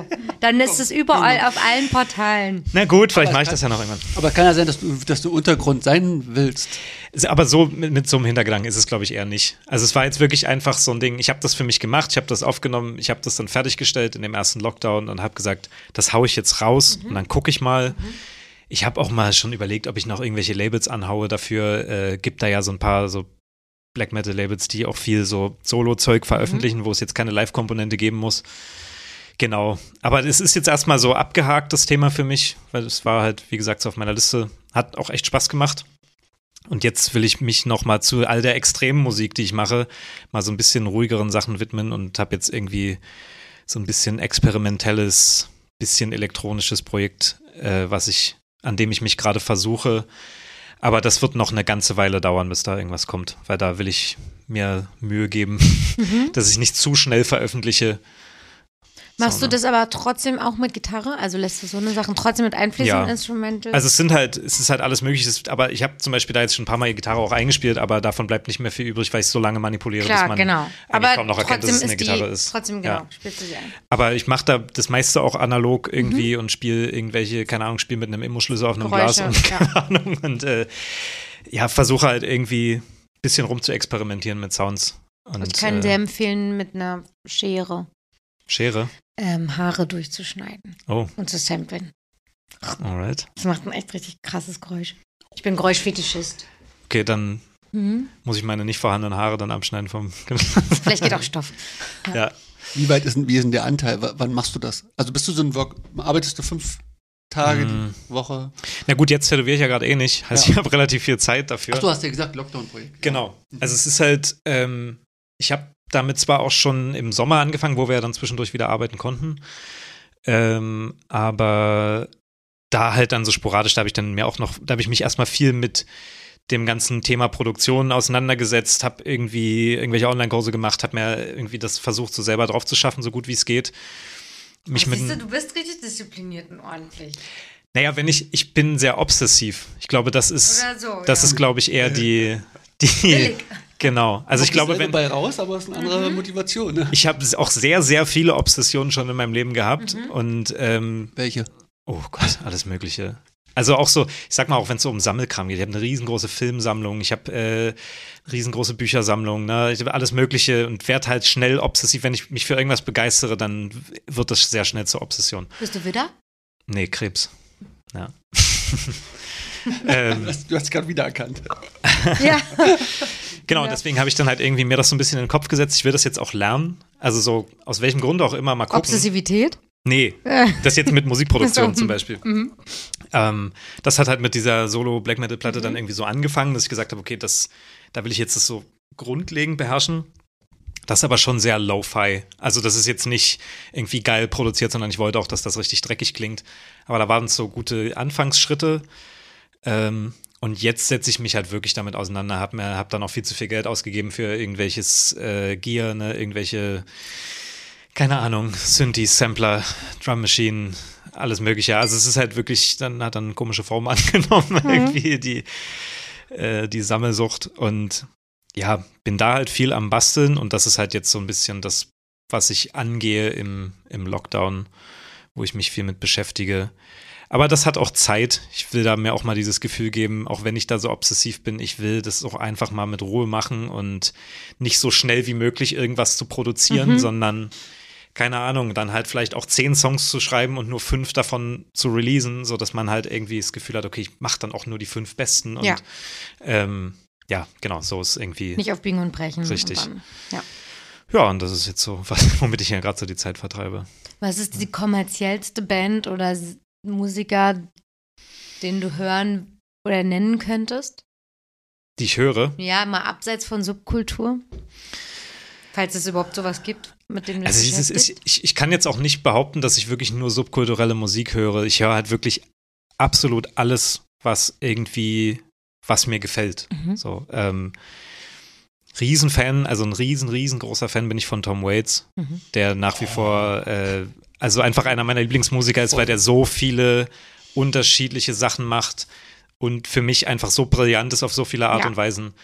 Ähm, das wäre vielleicht jemand, aber es gibt dann auch viel mainstreamigere Sachen, die ich dann irgendwie vielleicht geil finde. Ich überlege gerade auch irgendwelche Hip-Hop-Sachen, mhm. ähm, ne, die, ich, die ich mag. Es wird jetzt schwierig, gerade da irgendwas genau zu benennen, aber ähm, da bin ich auch null so, das ist irgendwie nicht so alles, alles über 2000 Fans ja, höre ich ja, dann genau. nicht mehr irgendwie, so um Gottes Willen. Nur so nee. Liebhaber-Sachen. Nee, ja. das finde ich auch albern. Also das finde ich wirklich albern, wenn jemand dann wirklich so Gibt's knallhart damit. Ja, ja, aber das ist diese ganze elitäre Scheiße. So, ja. Da, da habe ich keine Lust drauf. Wo wir bei also, Antifa schon mal waren. Ja. nee, also ich muss jetzt nicht irgendwie ewig suchen nach einem Demo-Tape von irgendeiner Band. Ja. Ne? Also es ist jetzt, nee. Um die Kunden zu schocken. Genau. Wie, wie sieht es ja. auf Arbeit aus? Ist, habt ihr da, wie macht ihr das mit der Mucke? Oder wie? Ist relativ, ich bin da meistens zu faul, muss ich sagen da ist das gar nicht so wichtig. Nee. Weil du vorhin meintest, so mit Moodboard und Stimmung und ja, so. Ja, aber bei der, bei der Mucke im Laden ist es halt echt so, dass ich das Gefühl habe, ähm, ich brauche, da brauche ich echt was, was auf einem genau richtigen Level nicht zu langweilig und mhm. nicht zu stressig ist. Heißt, ich könnte da jetzt nicht meine Black Metal und Noise Scheiben oder irgendwas hören, weil das macht mich wahnsinnig beim mhm. Arbeiten. Also das ist zu viel, das ist zu viel Eindruck, da passiert mir zu viel. Heißt, das ist, Christoph hat ziemlich gute Playlists, muss ich einfach sagen. Mhm. Da läuft ein Haufen Psychedelic Rock, ein Haufen alter Kram, äh, irgendwelcher Stoner-Scheiß. So, ne? Also es ist halt so ein bisschen diese Musik, in der was passiert, aber es plätschert trotzdem ein Ja. bisschen vor sich Ja, her. ja. Das ist eigentlich meinst. genau das, was ich da auch brauche. Ja. Also wenn es mir da zu stressig wird, dann werde ich auch schnell nervös beim Arbeiten. Weil ist ja einfach schon sau konzentriert, ne? Und dann, wenn dann irgendwelche Norweger mir um die Ohren brüllen bei, bei 150 BPM, dann ist halt irgendwie ist es so. Für Kunde Nee. und dich. Nee, genau. Das muss dann nicht immer sein. Mhm. Da muss ich jetzt auch niemanden beeindrucken mit meinem Musikgeschmack oder so. Aber wenn, wenn ich jetzt so höre mit Band und so, hätte ich auch dieses Vorurteil, okay, der spielt Mucke äh, unter 2000 Watt, was du mindest. Ja, ja, ja. Das hat man ja gesagt. Mhm. Ja, Einfach als Kompetenznachweis. Ich kenne mich aus, du nicht. ja, genau. halt mal die Klappe, ich zeig dir mal was. Boah, wenn dann Leute auch so 300 Namen so droppen von so Bands, wo man Ja. denkt, alle noch nie gehört. Nee, also da muss ich jetzt nicht so einen Flex machen, irgendwie, dass Ja. ich dann. Also ich, ich unterhalte mich gerne mit Leuten, wo ich merke, okay, die sind da in, den, in ähnlichen Untiefen Mhm. unterwegs oder so, dann macht es mir auch Spaß, aber ich muss jetzt niemanden beeindrucken mit 50 Namen, die ihr nicht kennt. Also das ist halt so, ver verstehe ich auch irgendwie nicht, wenn es jetzt. ja. Nee, aber sonst. Wir hatten das Thema mal irgendwann äh, mit Christoph und Sarah, wo es um Guilty Pleasure ging, irgendwie bei, bei Musik Mhm. und wo es wo es um so Sachen ging, die eigentlich gar nicht gehen. Und da bin ich ein eiserner Enya-Fan. Was man wahrscheinlich überhaupt nicht denken würde. Aber das finde ich immer noch, Nee. das muss ich jetzt auch einfach rauslassen, damit es nicht so elitär klingt. Du Dann hast mehr als diesen einen Song von ihr je gehört. Stimmt, ja. Ja. Also ich meine, das ist jetzt auch nichts, was ich hoch und runter höre, aber wenn ich es höre, finde ich es richtig geil. Weil ich Ja. super monumentale, super gut gemachte Ich Musik wollte gerade finde. sagen, es ist so mon- monumental. Ja. Und wie, jetzt komme ich nicht auf den Namen von diesen anderen, aber ist auch egal. Ich versuche, äh, ich- ohne aufzufallen, dass ich ihn ja nicht kenne, herauszufinden, was es ist. Aber Was? ich denke, es ist was ich überlege Softes, gerade, ob das Gefühlvolles. Es- ja klar, hier Herr der Ringe, das war dieser Herr der Ringe Titeltrack. Track Genau. habe ich, kenne ich. Genau. Genau. Oh, Ähm, und Ja. Möglich beim Tätowieren zu hören? Oder Gottes schon wieder zu viel? Dann schläft man ein wahrscheinlich. Aber das ist jetzt einfach nur, ich wollte mich einfach vielleicht nur wolltest auch ein sympathischer machen. Jetzt ein bisschen schocken. Genau, ein bisschen schocken und Ja, im, im, im besten Fall mich sympathischer machen, keine Ahnung. Bei Sarah habe ich ja gehört, gibt es auch ein Fable für äh, so Assi-Rap. Nicht mal so Assi-Rap, sondern diesen ganz schrecklichen Autotune-Müll, den ich dann auch nicht aushalte. Also da sind wir auch mit Christoph immer schnell auf den Barrikaden, wenn dann halt irgendwelche piepsenden Autotune-Stimmen, irgendwelchen R&B und Trap. Also das Ja. ist, Genau, Trap da, ne? Ab und zu. das ja. ist echt so. Also es gibt dann so, und ich finde bestimmte Trap-Sachen auch gut. Es gibt da gute Sachen, aber diese, genau diese Art, da trifft sie so einen, so einen Nerv bei mir. Ähm, also die hat ein paar Methoden, mich zu foltern. Wir haben Wie auch läuft das ab? Dann? Sie Grüße. macht rein. Achso, Ja. ja. Grüße. liebe Grüße. Grüße. äh, dann wird rumgepöbelt, bis der andere sagt, na okay, dann nicht. Oder Naja, also wie geht- wie wir haben auch, wir haben ja auch Schnittfläche bei Musik, also so ist es nicht. Aber ich glaube, Sarah findet es auch insgeheim ein bisschen witzig, ähm, uns damit zu malträtieren. Also es laufen, laufen dann auch so Sachen wie Alexis on Fire, was ich, ich glaube, das ist für mich mit das nervtötendste, was zu mir an Musik, also wirklich, da würde ich mir am liebsten heiße Nadeln in die Was Ohren ist das? schieben. Kennst du nicht, ne? Das ist so, Können wir nachher.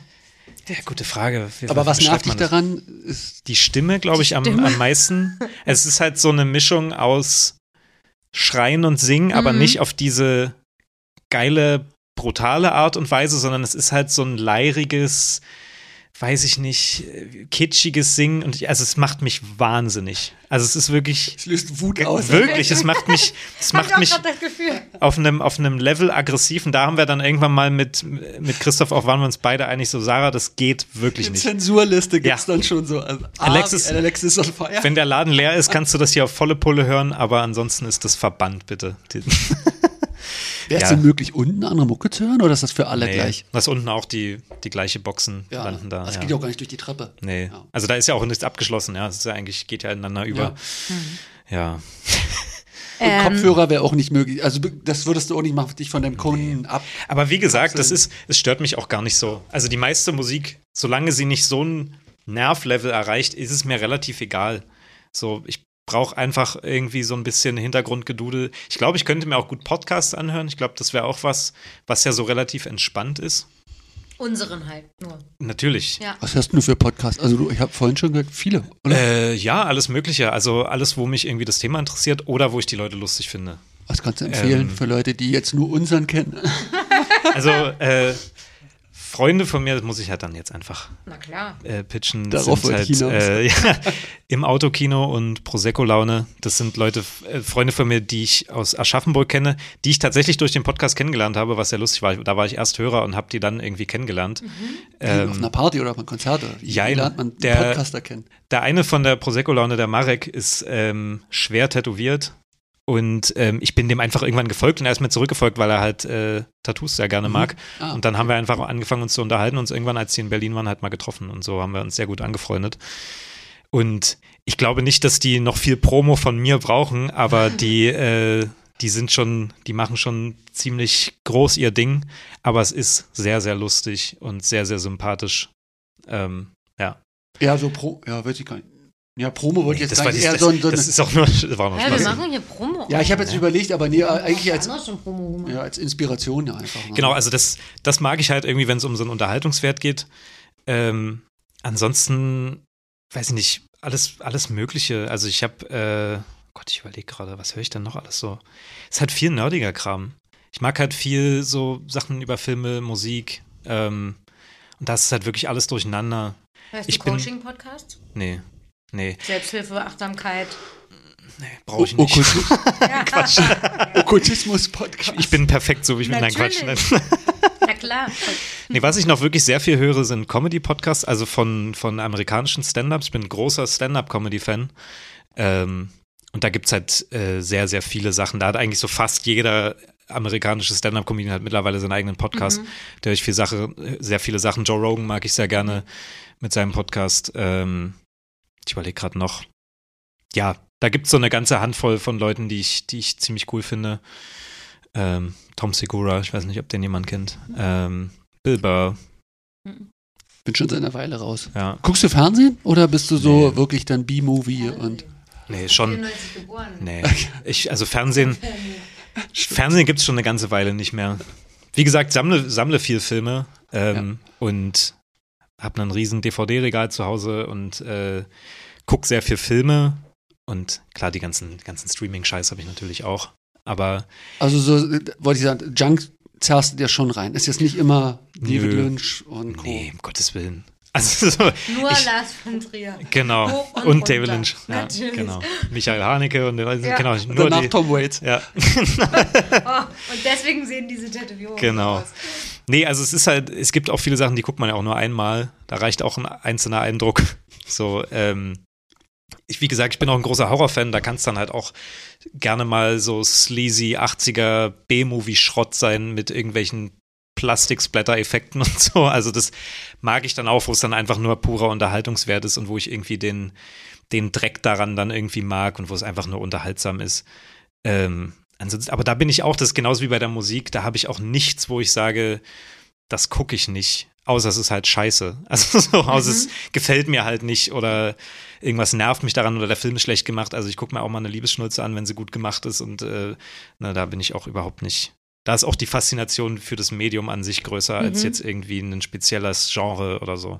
Was ist denn als Filmeliebhaber, wie, wenn ich jetzt in einem DVD, wie oft guckst du dir den dann an? Kommt auf Und den Film wann? an. Kommt auf den Film an. Also es gibt zum Beispiel viele Sachen aus meinem Regal sind einfach Sachen, die so nischig sind, dass du sie gar nicht jetzt, du guckst sie nicht auf Netflix oder auf Ja. äh, ne, irgendwie auf diesen Sachen, sondern da muss ich dann halt auf irgendwelchen komischen Filmbörsen nach irgendeiner abgegriffenen äh, DVD suchen, die ich dann halt mal bestellen kann oder so und dann kann ich mir den Film halt angucken. Ohne dass es irgendwie daran gebunden ist, dass ich auf irgendeiner illegalen Streamseite suchen muss und ich es mal in vernünftiger Qualität habe. Also es ist halt irgendwie viel das auch, dass ich halt auch so ein bisschen diese Sammeljagd so nach Sachen. Ähm, Vielleicht besitzt du die DVD im Polarkreis der Liebenden? nee. Was sind das? Die suche ich nämlich schon richtig lange. Und die ist so, keine Ahnung, es muss so Was nerdig sein. Ich muss nachher mal gucken, wie der Regisseur, Re- Regisseur heißt. Es, es muss so nerdig sein, dass Mhm. es nicht mehr aufzufinden ist. Nirgendwo. Ist halt auch nicht so ein schmissiger Titel. Ne? das, Aber den hättest du dann gewusst, dass du ihn hast, wenn, Ja. wenn du sie gehabt hättest. das ist richtig, ja. Aber wenn, guckst du Filme dann öfters? Ja, also es kommt wie gesagt auf den Film an. Äh, Ich, wie gesagt, es gibt Filme, die muss ich jetzt nicht mehrmals gucken, aber es gibt Filme, die gucke ich auch das 20. und 30. Mal. Also, weiß nicht, ein Pulp Fiction habe ich wahrscheinlich 50 Mal gesehen und äh, meine Kindheitsliebe Star Wars, die habe ich wahrscheinlich alle 30, 40 Mal gesehen. Naja, also es sind, das gibt schon Sachen, die ich öfter gucke oder Sachen, die so diesen Klassiker-Vibe für mich haben, auch wenn es aktuelle Filme sind, wo ich sage, okay, das, da machen einzelne Szenen so viel Spaß, dass ich es auf jeden Fall nochmal gucke. Aber, und dann äh, ja. bewusst oder wie heutzutage üblich mit Handy, iPad und allem an? Wenn ich es wenn ich's schaffe, dann gerne ohne alles. Hm. So. Also da bin ich auch cinephil genug, dass ich dann mhm. irgendwie wirklich versuche, die Sachen wegzulegen. Kollagierst du mit Filmausschnitten? Manchmal. Also es gibt halt manchmal. So Pause, abfotografieren, ausdrucken. Ja, also gab es schon. Also habe ich jetzt noch nicht so oft gemacht. War, ist tatsächlich eine Sache, die, auf die ich mehr Bock habe, mhm. das auch mal noch mehr einfließen zu lassen, da so mein, äh, ich, mein, mein Herz dafür. Ja. Dass ich mir so dachte, das kommt vielleicht auch mal ganz gut an, wenn halt irgendjemand äh, auch so viele Sachen mag. Ähm, aber ja, das wird sich noch zeigen, keine Ahnung. Also ab und zu habe ich es hab schon mal gemacht. Mhm. Ja. Also ich könnte mit einem Jim Jarmusch-Filmausschnitt äh, kommen und sagen. Auf jeden Fall. Mhm. Wenn es cool aussieht, das Bild. Na gut, schon, ja. da hast du den Film, aber das Bild, genau. die Sequenz muss so wie. Das muss dann schon aussagekräftig genug sein als ja, Bild als genau. solches. Ne? Also also vielleicht besser den Film zu nennen und du suchst es aus. Zum Beispiel, das wäre auch cool, ja. Auf jeden Fall. Was war dein letztes Augen zu und durch Erlebnis? Es ist wieder so weit. Mhm. Es ist wieder so weit. Bitteschön. Im Sinne von? Im Sinne von, wo du das letzte Mal gesagt hast, okay, Augen zu und durch. Eine Steuer. Vielleicht, okay, ja. Aber ist das wirklich so eins, wo du dich richtig. Also da pisse ich mir jedes Jahr in die Hose. Also jetzt Was nicht vor Angst, Angst, sondern, ne, nicht Angst, sondern einfach nur so, weil ich es so hasse. Weil ich also sämtlichen bürokratischen Vorgang derart hasse, äh, dass das wirklich, also das trifft es wirklich ganz gut Augen zu und durch. Ist jetzt natürlich nicht die coolste Antwort. Ähm, ansonsten nee, stimmt, da bist ähm, du jetzt, schmierst ja. du ab ein bisschen gegen die anderen. Ja. Was ist deine aktuelle Angst, wenn du so düstere Motive machst? Also sieht man deine Ängste in den Motiven? Wie du jetzt unbedingt, du willst jetzt was, du willst nee, ich hab den, ich trotzdem hab, zu was Deepen noch bringen. Nee, nee, nee, das war jetzt auch eigentlich eher nur ein Gag. Ich überlege auch gerade, was wirklich ein passende, eine passende Antwort was wäre. Was war das letzte Mal, wo du wirklich, ja, wie beschreibt man das noch mit? Naja, so eine Angst schon, wo eine Angst überwunden wurde. Hm. Hm, hm, hm. Eine richtige Angst. Das zeigt ja jetzt auch, wie weit du Komfortzonen verlässt oder sowas. Richtige Angst. Wo habe ich Angst? Ja, es gab halt natürlich so emotionale Sachen. Also keine Ahnung, ich habe zum Beispiel meine, ist krass, aber ich hatte irgendwie, glaube ich, vorletztes Jahr hatte ich meine erste Beerdigung. Mhm. Beziehungsweise war ich auf meiner ersten Beerdigung mhm. von meiner Uroma, mhm. die auch wirklich uralt war. Deswegen war es jetzt nicht so das übelst dramatische Ding, aber da hatte ich auf jeden Fall, da hatte ich Schiss, mich damit zu konfrontieren, glaube ich. Mit dem Tag, an dem das genau. stattfindet oder allgemein? Und gar nicht Tod mal so. Naja, Tod generell ist natürlich jetzt nicht das geilste Thema für die meisten, so, ne? Ich glaube, da sind sich viele einig, dass das jetzt nicht das einfachste Thema ist. Aber das war so ein Ding, wo ich einfach ja, wie so eine irrationale Angst auch vor diesem ganzen Ritual hatte, glaube ich, so weil ich nie wusste, wie das ist. Also meine Oma ist relativ früh gestorben, als ich klein war und ähm, da haben mir meine Eltern das aber selber überlassen, ob ich da mitkomme und nicht und, oder nicht. Und da habe ich gesagt, ich komme nicht mit. Mhm. Bis dahin bin ich verschont geblieben mit mhm. irgendwelchen Todesfällen in meinem Umfeld. Heißt, das war auf jeden Fall so ein Ding, wo ich richtig schlucken musste und dachte so, okay, puh, jetzt, das wird bestimmt anstrengend. Mhm. Und zwar voll die gute Erfahrung eigentlich. Mhm. Letztendlich. Und die, die war, war das so ein gezwungenes, also hast du Angst vor der Stimmung gehabt oder? Ja, einfach nicht mal Angst vor der Stimmung. Ich glaube einfach Angst vor dieser Ungewissheit, wie sich das alles anfühlen wird. Also die so Leute. wie genau, wie, was beobachte ich da jetzt, was, was kommt jetzt auf mich zu? Einfach, glaube ich, die Angst vor der Ungewissheit, wie dieses ganze Ritual abläuft, ne? Oder all diese Einzelrituale, die in so einer Beerdigung irgendwie zusammenlaufen. Ja, das Händeschütteln, das war ja, auch immer. Genau, ja. dieses ganze, dann irgendwelche Gespräche führen mit Leuten, die jetzt gerade trauern, weißt du, also so dieses ganze Ding. Konformismus. Oh Gott, plötzlich muss ich mich jetzt mit all diesen Sachen konfrontieren. Mhm. Also gar nicht jetzt, dass du anfängst, äh, Schmerz zu empfinden oder Trauer, nee. sondern eher, uh, wie komme ich da? Ich glaube, ich bin relativ ausgeglichen, was oder relativ gut in, in Touch mit mir, so was meine, meine Gefühlswelt angeht. Ist das, ich habe nie, nie, Angst, jetzt glaube ich, davor traurig zu sein oder irgendwie zu weinen. Genau, oder so, weil, mhm. also da bin ich jetzt nicht, dass ich da irgendein harter Kerl sein muss, oder um Gottes Willen. Also so, das war eigentlich der Part, dem ich fast schon entgegengefiebert habe, so komisch wie das klingt, aber das ist halt schon eher das, wo ich so gedacht habe, okay, das ist ja irgendwie schon das, der schönere Teil irgendwie davon, dass man eben auch mal dieses Trauergefühl dann empfindet. Mhm. Und dieses, ich habe meine Uroma ewig nicht gesehen, weißt du, so, die war, die war senil zum Schluss, das war halt irgendwie alles eh schon auf so einem auf so einem Ast und dann hast du halt irgendwie nochmal diese Gelegenheit in dieser Gesellschaft mit Leuten, das irgendwie noch schon fast so wie zu ze zelebrieren.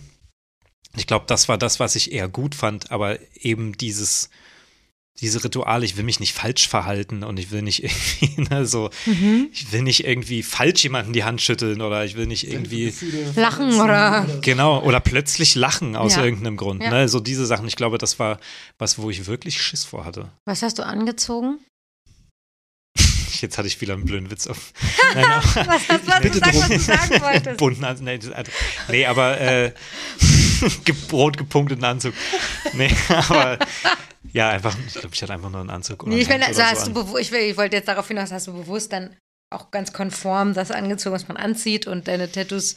Ach, da geht es auch ein bisschen um die Regeln bei einer Beerdigung das und ich. das nervt auch. Nee, ich glaube, und das auch die sind, Angst, ob man da was richtig oder falsch Ich glaube, da haben wir auch gleich schon wieder, wie ich gerade schon meinte, die Parallelen zu irgendwelchen bürokratischen Vorgängen. Ja. Ne, ich habe, ich hab, glaube ich, immer Angst, mich in Sachen falsch zu verhalten. Das ist genauso, wie ich Angst habe, bei einer Steuer irgendwas falsch zu machen. Das ist genauso, wie ich Angst habe, bei irgendeinem Antrag bei irgendwas falsch zu machen, irgendwas Falsches zu entlarven, irgendwas Falsches anzugeben oder so. Und das ist, glaube ich, ähnlich mit diesen Ritualen, wo es halt bestimmte Vorgänge gibt, wo ich mir nicht hundertprozentig sicher bin, ob ich die durchschaut habe oder ob ich verstanden habe, mhm. was ich da tu zu tun habe. Ja.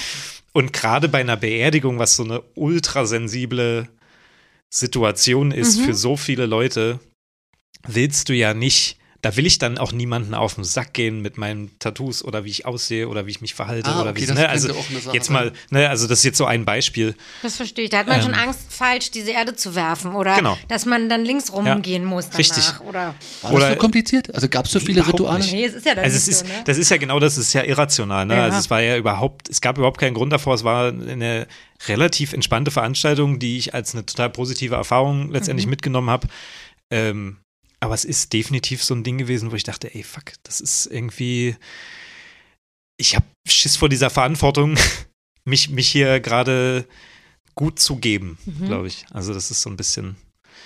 Das war jetzt auch ein spontaner Einfall auf jeden Fall. Du hast, du hast da irgendein Gefühl entgegen gehofft sogar. Äh, bist du da mit irgendeinem Trauergefühl, also mit einem überraschenden Gefühl in Kontakt gekommen? Oder ist es wirklich so, weil das so weit entfernt ist und so stumpf war? Nee, ich war auf jeden Fall, äh, es war auf jeden Fall ein krasses Trauergefühl.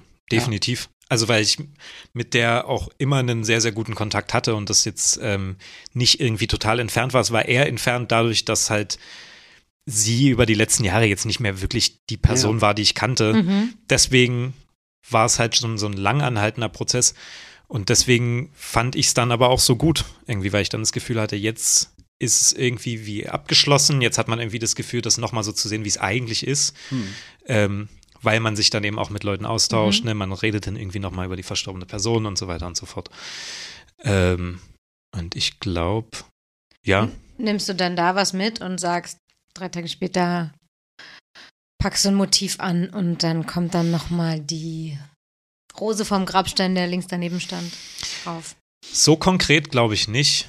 Ähm, und ich glaube, die äh, dafür war jetzt auch dieses Ausmaß von Trauer nicht krass genug. Mhm. Das, ist, das klingt irgendwie böse, aber es ist ja, ne, wie, wie ich schon meinte, das war ein langer Prozess. Und diese Trauer war eher wie so ein, okay, jetzt habe ich irgendwie die Gelegenheit, das abzuschließen, dieses Thema. Und ähm, das ist irgendwie schön, nochmal über die Person nachzudenken. Aber dass ich jetzt wirklich so, ein, so eine Art Todesfall zum Beispiel in meinem Umkreis hätte, der mich in so einen Zustand bringt, wo ich wirklich das aufarbeiten muss mit, mit Kunst einer Kunst oder Musik Output, oder was ja. weiß ich, ne, das, das hatte ich Gott sei Dank so noch nicht. Ich habe irgendwie einen großen Teil meines Lebens mit, äh, oder was heißt einen großen Teil, aber eine längere Zeit meines Lebens mit Depressionen kämpfen habe. Und das war schon eher auf jeden Fall was, was ich immer mal wieder aufgearbeitet habe. Mhm. So, wo ich eher dann irgendwie, wo vielleicht dann auch ein gewisser Teil von Ästhetik herkommt oder ein gewisser mhm. Teil von Faszination. Dann sind wir da wieder vorhin da waren jetzt wir vorhin schon mal kurz. An, ne? Jetzt fange ich, so, jetzt fang ich damit an. das ist doch normal. Ja. Aber ist das auch so, dass du sagst, oh, ich habe jetzt keinen Bock über sowas zu reden oder Nö.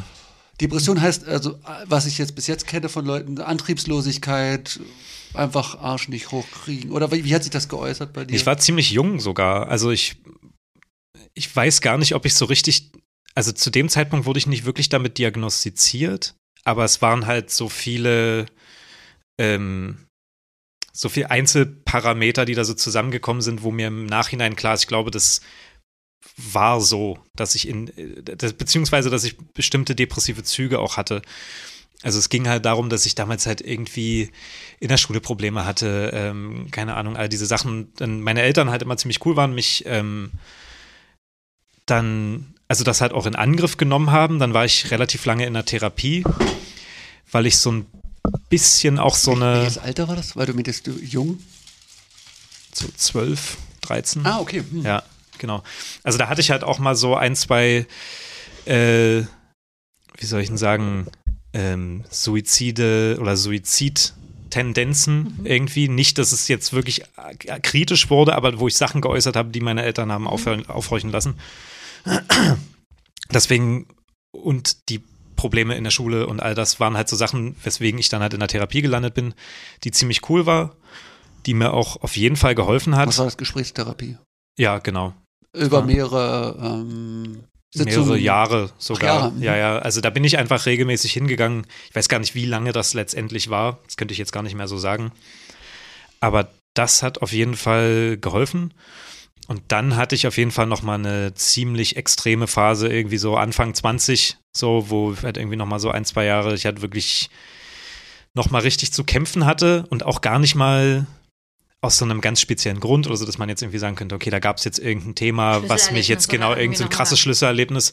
Und da war es, glaube ich, einfach auch so ein allgemeines Ding und ich hatte dann ähm, viel zu tun, ja, auch mit so, dass ich so das Gefühl hatte, ich verliere einen Bezug zur Realität und ich habe irgendwie ah, echt schon, schon. Das sind so Symptome auch. Genau, mhm. so, er hatte schon echt komische Momente irgendwie, wo ich ähm, mich nicht mehr gut gefühlt habe. Und das war dann tatsächlich der Punkt, wo ich auch angefangen habe, wieder mehr zu zeichnen. Dann habe ich die erste Band gegründet, dann habe ich irgendwie diese Sachen gemacht und habe mir halt mehrere so Ventile gesucht irgendwie cool. und versucht, mich daran hochzuziehen, weil ich halt auch in dieser Therapie viele ähm, Methoden gelernt habe, auch ne, irgendwie umzugehen mit solchen Tiefs und ähm, was, also aus dieser ersten Therapie sozusagen. Genau. Du hast dann nicht nochmal eine gemacht. Nee. Noch mal, da nee. hast du einfach darauf zurückgegriffen. Genau, oder ich habe es versucht zumindest ja. und das hat dann relativ schnell gefruchtet.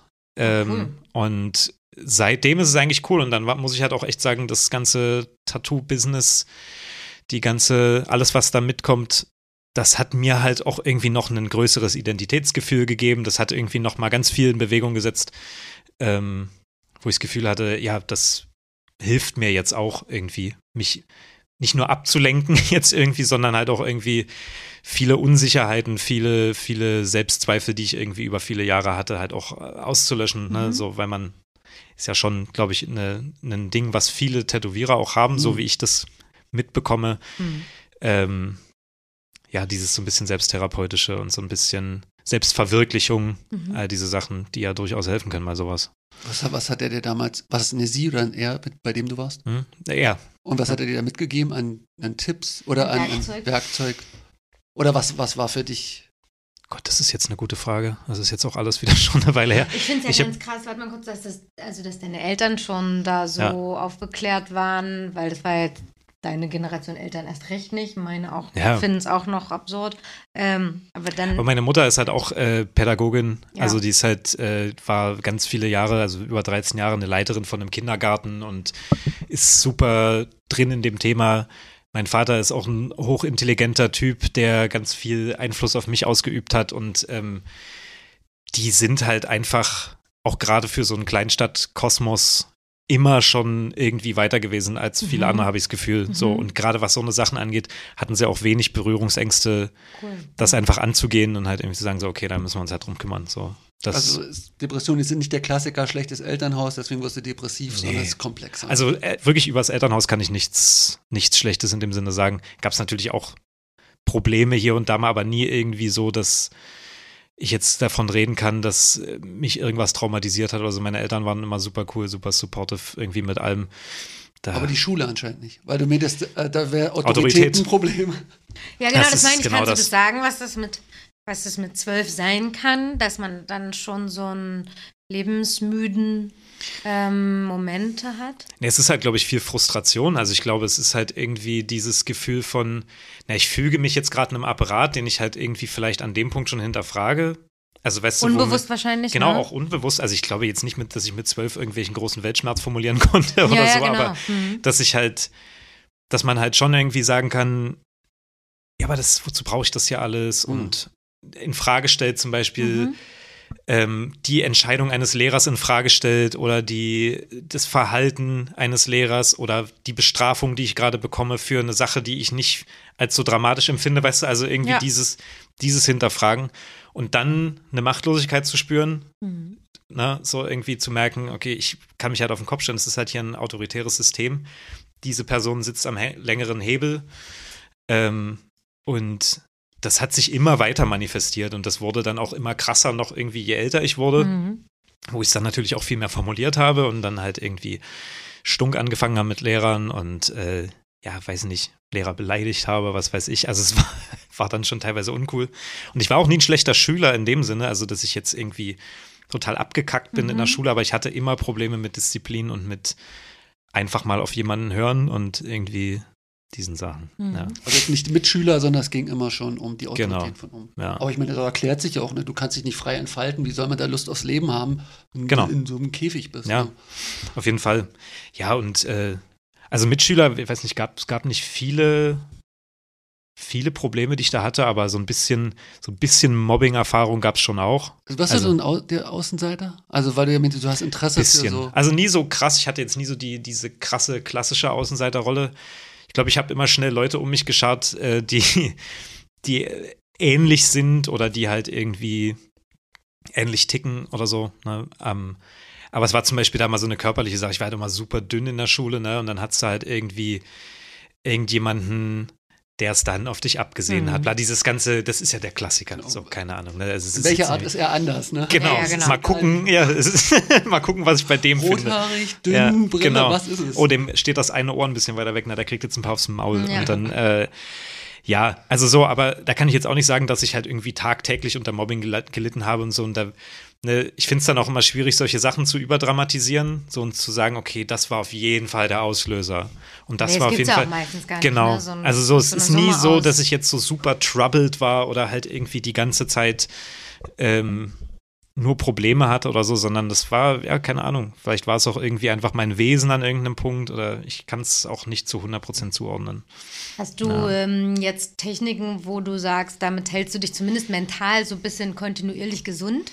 Also ich hatte jetzt tatsächlich im, im Lockdown schon noch mal ein bisschen zu tun. Also so, jetzt im ersten Lockdown ging es total. Also da ging es mir eigentlich relativ gut, weil ich auch irgendwie so das Gefühl hatte, geil, das ist eigentlich mal wie so eine verordnete Kur, die ich jetzt hier gerade mache. Und Man jetzt darf so, jetzt, man darf Genau. jetzt mal. ich Ja. hänge jetzt einfach nur rum und ich muss auch niemandem erklären, warum ich nicht rausgehen will Genau. und so und halt alles so Sachen. Das Ja. war schon, das war zwischendurch schon mal irgendwie ganz, ganz geil. Zauberberg, schöne Liegekur. Genau. ja, voll. Aber der zweite Lockdown war dann schon so, oh, Alter, wirklich jetzt nochmal und dann geht der jetzt halt ja auch schon so ewig. Mhm. Und im Winter. Ja, im Winter, dann ist Der es jeden Tag. im Frühling, glaube ich, da war noch. Genau. Also für jeden, der so eine Tendenz hat, man merkt es ja auch so, ist das halt Voll. wirklich gerade das ungünstigste Ja, Kombination absolut. an Sachen. Ja, und wie gesagt, da Also, gibt es Leute, denen geht es noch viel schlechter als Mhm. mir, also jetzt auch irgendwie, die noch viel, viel mehr mit mentaler Krankheit zu tun haben. Ähm, das muss noch viel größerer Albtraum zu sein. Also ich habe halt irgendwie gemerkt, mein Rhythmus geht in den Arsch. Ne? So, ich bin halt irgendwie jeden, ich bin an irgendeinem Punkt um sechs früh im Bett gewesen und um 13 Uhr aufgestanden, dann war es schon fast Ach, dunkel und Tendenz dann, hast du dann also noch in der Nacht rum zu. richtig schlimm. Ähm, das hat sich halt immer weiter verschoben, bis ich dann irgendwann mal früh um neun erst ins Bett gegangen bin und dann war ich so, ey, irgendwas stimmt hier nicht. Kein so, Tageslicht Also es ist halt, ja, kein Tageslicht. Und es ist halt so, okay. Und dann habe ich halt irgendwie versucht, mich so ein bisschen zu zwingen, das zu ändern. Also es ist jetzt nicht, ich gehe immer noch spät ins Bett und stehe spät auf, aber es geht jetzt einigermaßen. Und was ich jetzt gemacht habe, ist mir halt so eine Struktur zu geben.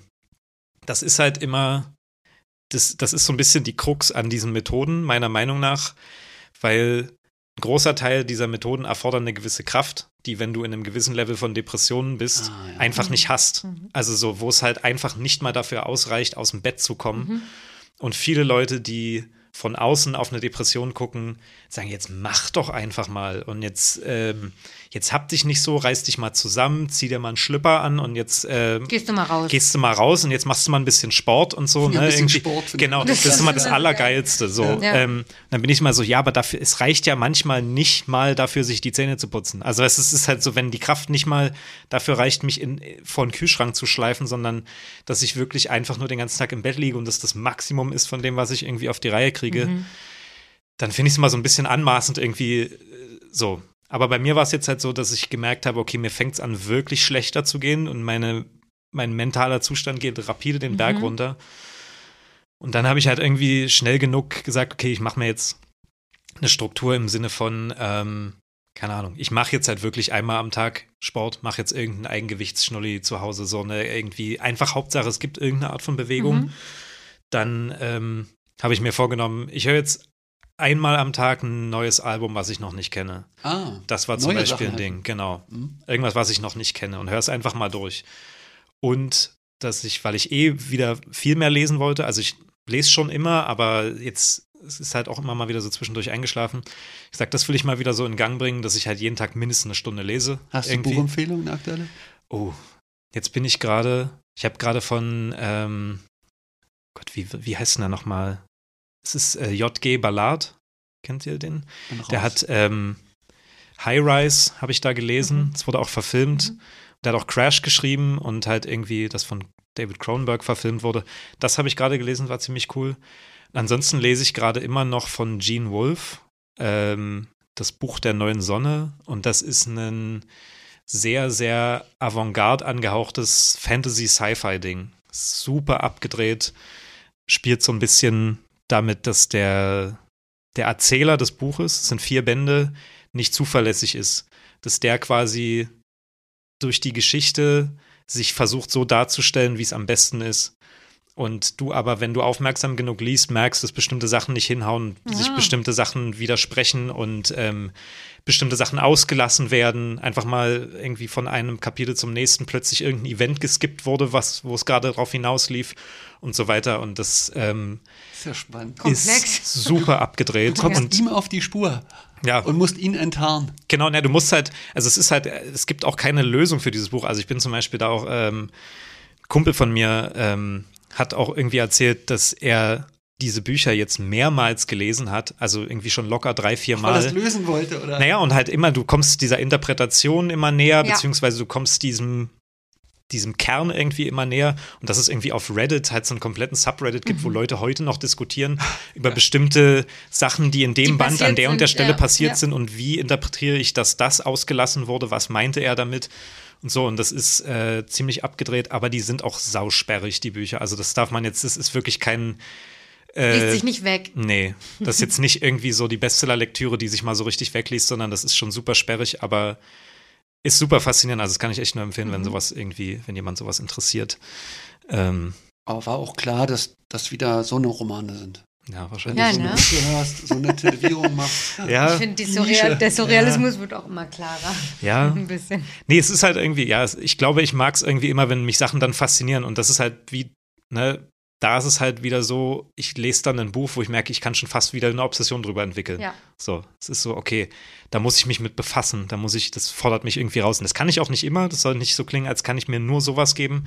Ich lese dann halt auch gerne mal irgendwie ein scheiß Stephen King-Buch, so, was ich irgendwie in einem Tag durchlese. Aber, ne, so, letztendlich sind das die Sachen, die mehr hängen bleiben. Ist es eine Kompensation zu eigentlich so einem Suchtverhalten? Oder bist du da nicht so. Kann gut sein. Also Obsession ist ja das, Mhm. würde ich jetzt sagen, fast positive und Sucht das vielleicht die Schattenseite davon. Ja, das kann schon gut sein. Also, äh, dass ich auf jeden Fall einen Hang zu, zu Sucht habe, ist auch klar. Also, ne, will ich jetzt nicht zu sehr vertiefen, aber auch meine, meine Drogenerfahrung und sowas gemacht, die jetzt auch, äh, keine Ahnung, ist jetzt nicht super krass ausgeartet, aber es gab schon irgendwie Tiefs, wo es nicht mehr so witzig war. Mhm. Ähm, und ja, aber und Apropos. ja. nee, genau. Ähm, hab auf jeden Fall einen guten Hang zum Trinken. Das mache ich sehr gerne. nee, also das äh, weiß ich auch. Also Mhm. darüber bin ich mir auch bewusst. da, wie soll ich denn sagen, das behandle ich immer noch so ein bisschen naiv. Mhm. Auch so ein bisschen bewusst, glaube ich. Ist so ein bisschen das Laster, was ich so akzeptiere. Ja. Ich so sage, das ist halt einfach, das ist einfach mein Laster. Zieht dich, also ist das unterstützende Depression oder ist es eher eine Heilmittel? Ich denke schon. Also ich denke schon, dass es. Verstärkt dass es, meinst du? Ja. Das verstärkt Depression eher. Ja. Mhm. Ich denke schon. Also ich meine, es kommt ja immer darauf an, wie und wie viel und äh, na, in welchem Oder Kontext. bei dir ist. So, ne? also genau. Also ich kann jetzt nicht sagen, dass mich das generell total runterzieht. Ich glaube, es ähm, macht aber nichts besser. Mhm. So, das ist auf jeden Fall ein Fakt, den, den ich gemerkt habe. Und ich merke jetzt zum Beispiel auch im Lockdown, da trinke ich halt wesentlich weniger. Es geht mir halt schon besser. Ne? Also so, ich meine, halt auch so nicht einmal mehr in der Woche irgendwie aufzuwachen mit einem tierischen Kater oder so und halt irgendwie wirklich fast jeden Tag Fit. zu haben, aufzuwachen und bin so, ja, ist doch alles gut. Ja. Ne, das, das ist halt schon äh, irgendwie krass dann zu sehen, dass es ja wirklich so ist. Ähm, aber ja, kann schon sein, dass das irgendwie was damit zu tun hat, dass ich, glaube ich, immer dieses so ganz oder gar nicht so ein mhm. bisschen habe. Ähm, aber ja, gute Frage. Ist du, äh, ist deine Freundin auch selbstständig? Nee, die arbeitet, ähm, also die, die hängt noch so ein bisschen in ihrem Studium, ist sich noch nicht ganz sicher, ob sie es zu Ende macht oder, oder nicht. Die äh, studiert Skandinavistik. Mhm. Ähm, ja, genau. Auch ein bisschen nischig vielleicht. Du sie doch wegen dem Studiengang ja, genau. Ja, ja, genau. Alles andere war mir scheißegal, genau. Äh, nee, und die arbeitet sonst jetzt gerade bei, bei Ace Tate, bei diesem Brillenladen. Mhm. Ähm, und ja, hat jetzt aber auch so ein bisschen sich vorgenommen, so ein paar Sachen zu ändern, beziehungsweise hat auch so ein paar Ideen, was sie gerne machen würde. Und mal gucken, wie, ob sie sich, ob sie sich aufrafft und mhm. so ein mhm. bisschen die Komfortzone verlässt. Das ist so ein bisschen. Aber ihr wohnt nicht zusammen, also ihr zieht euch jetzt nicht gegenseitig im Lockdown runter, sozusagen. Nö, Nö also da kann ich auch nicht sagen, dass sie mich überhaupt irgendwie runterzieht. Mhm. Das ist eher so, baut mich dann eher auf, wenn es mir dann mal schlecht geht. Ähm, nee, aber wir haben immer noch separate Wohnungen sind jetzt auch schon knapp vier Jahre zusammen, aber es ist halt irgendwie immer noch so ganz geil eigentlich, so ein bisschen seine eigenen mhm. Wohnungen zu haben. Aber einen Hund zusammen. Ja, aber einen Hund haben wir zusammen, ja, ja genau. Das finde ich süß. Es nähert sich. Ja, genau. das Commitment nee, aber wir sind uns auch langsam angeschlichen. Genau. Wir sind uns auch relativ einig, dass das mit dem Zusammenziehen, dass das vielleicht ganz cool wäre, aber dass wir es eigentlich ganz geil finden, beide irgendwie auch dann mal so ein paar Tage die Woche einfach mal unsere Ruhe zu haben und nicht einfach nur alleine zu sein oder so und dann sich wieder mehr zu freuen, wenn man sich dann wieder sieht und ja. so, ne, irgendwie. Ja. Genau. So, Sebastian, hast du noch eine Frage? Ich wollte jetzt gerade fragen, ob du so ein Frauen, also ob du immer feste Beziehungen hast oder ob du vorher so ein Frauen Ausreißer hält, wie das auch ist, immer das äh, Naja, ist Krebs. Was heißt das? Er ist Sympath auf jeden Fall. Naja, auf jeden Fall ist er das, ja, schon oh, smart und charmant. Gut aussehen. Guter Sinn. Und oh Mensch, jetzt geht's aber los. Dann ja, und dann, wenn man Krebs ist, ist man ja auch so ein bisschen so emotional zugänglich und weich Das ist halt echt, also ich hatte, glaube ich, schon Phasen, wo ich länger mal gerne Single gewesen wäre. So, aber ich bin schnell auf jeden Fall wieder in einer Beziehung. Mhm. So, das äh, ist definitiv so. Also ich glaube, wenn man es zusammenzählt, war ich in den letzten seitdem ich in Berlin wohne, also seitdem ich 18 bin, knapp acht Jahre jetzt, war ich vielleicht insgesamt ein Jahr Single. Mhm. Ja. Den Rest der Zeit habe ich meistens jemanden. Ich glaube, das ist irgendwie auch so ein, ja, vielleicht ist es ein Krebsding. Ja. Wir wollen es eigentlich ja nicht so mehr auf Sternzeichen nee. ähm, aber unterbrechen, aber ja. Ich war erst ganz offen so, hab mich, und dann, als das Sternzeichen kam, habe ich sofort wieder alle Kategorien durch. Blablabla, und, und dann hat oh, wieder so viel gepasst, aber. Ja, ne? dann, ah, dann, siehst Mensch. du das alles durch die Brille und ich weiß noch gar nicht, ob es eine Hilfe oder langsam ein Hindernis ist.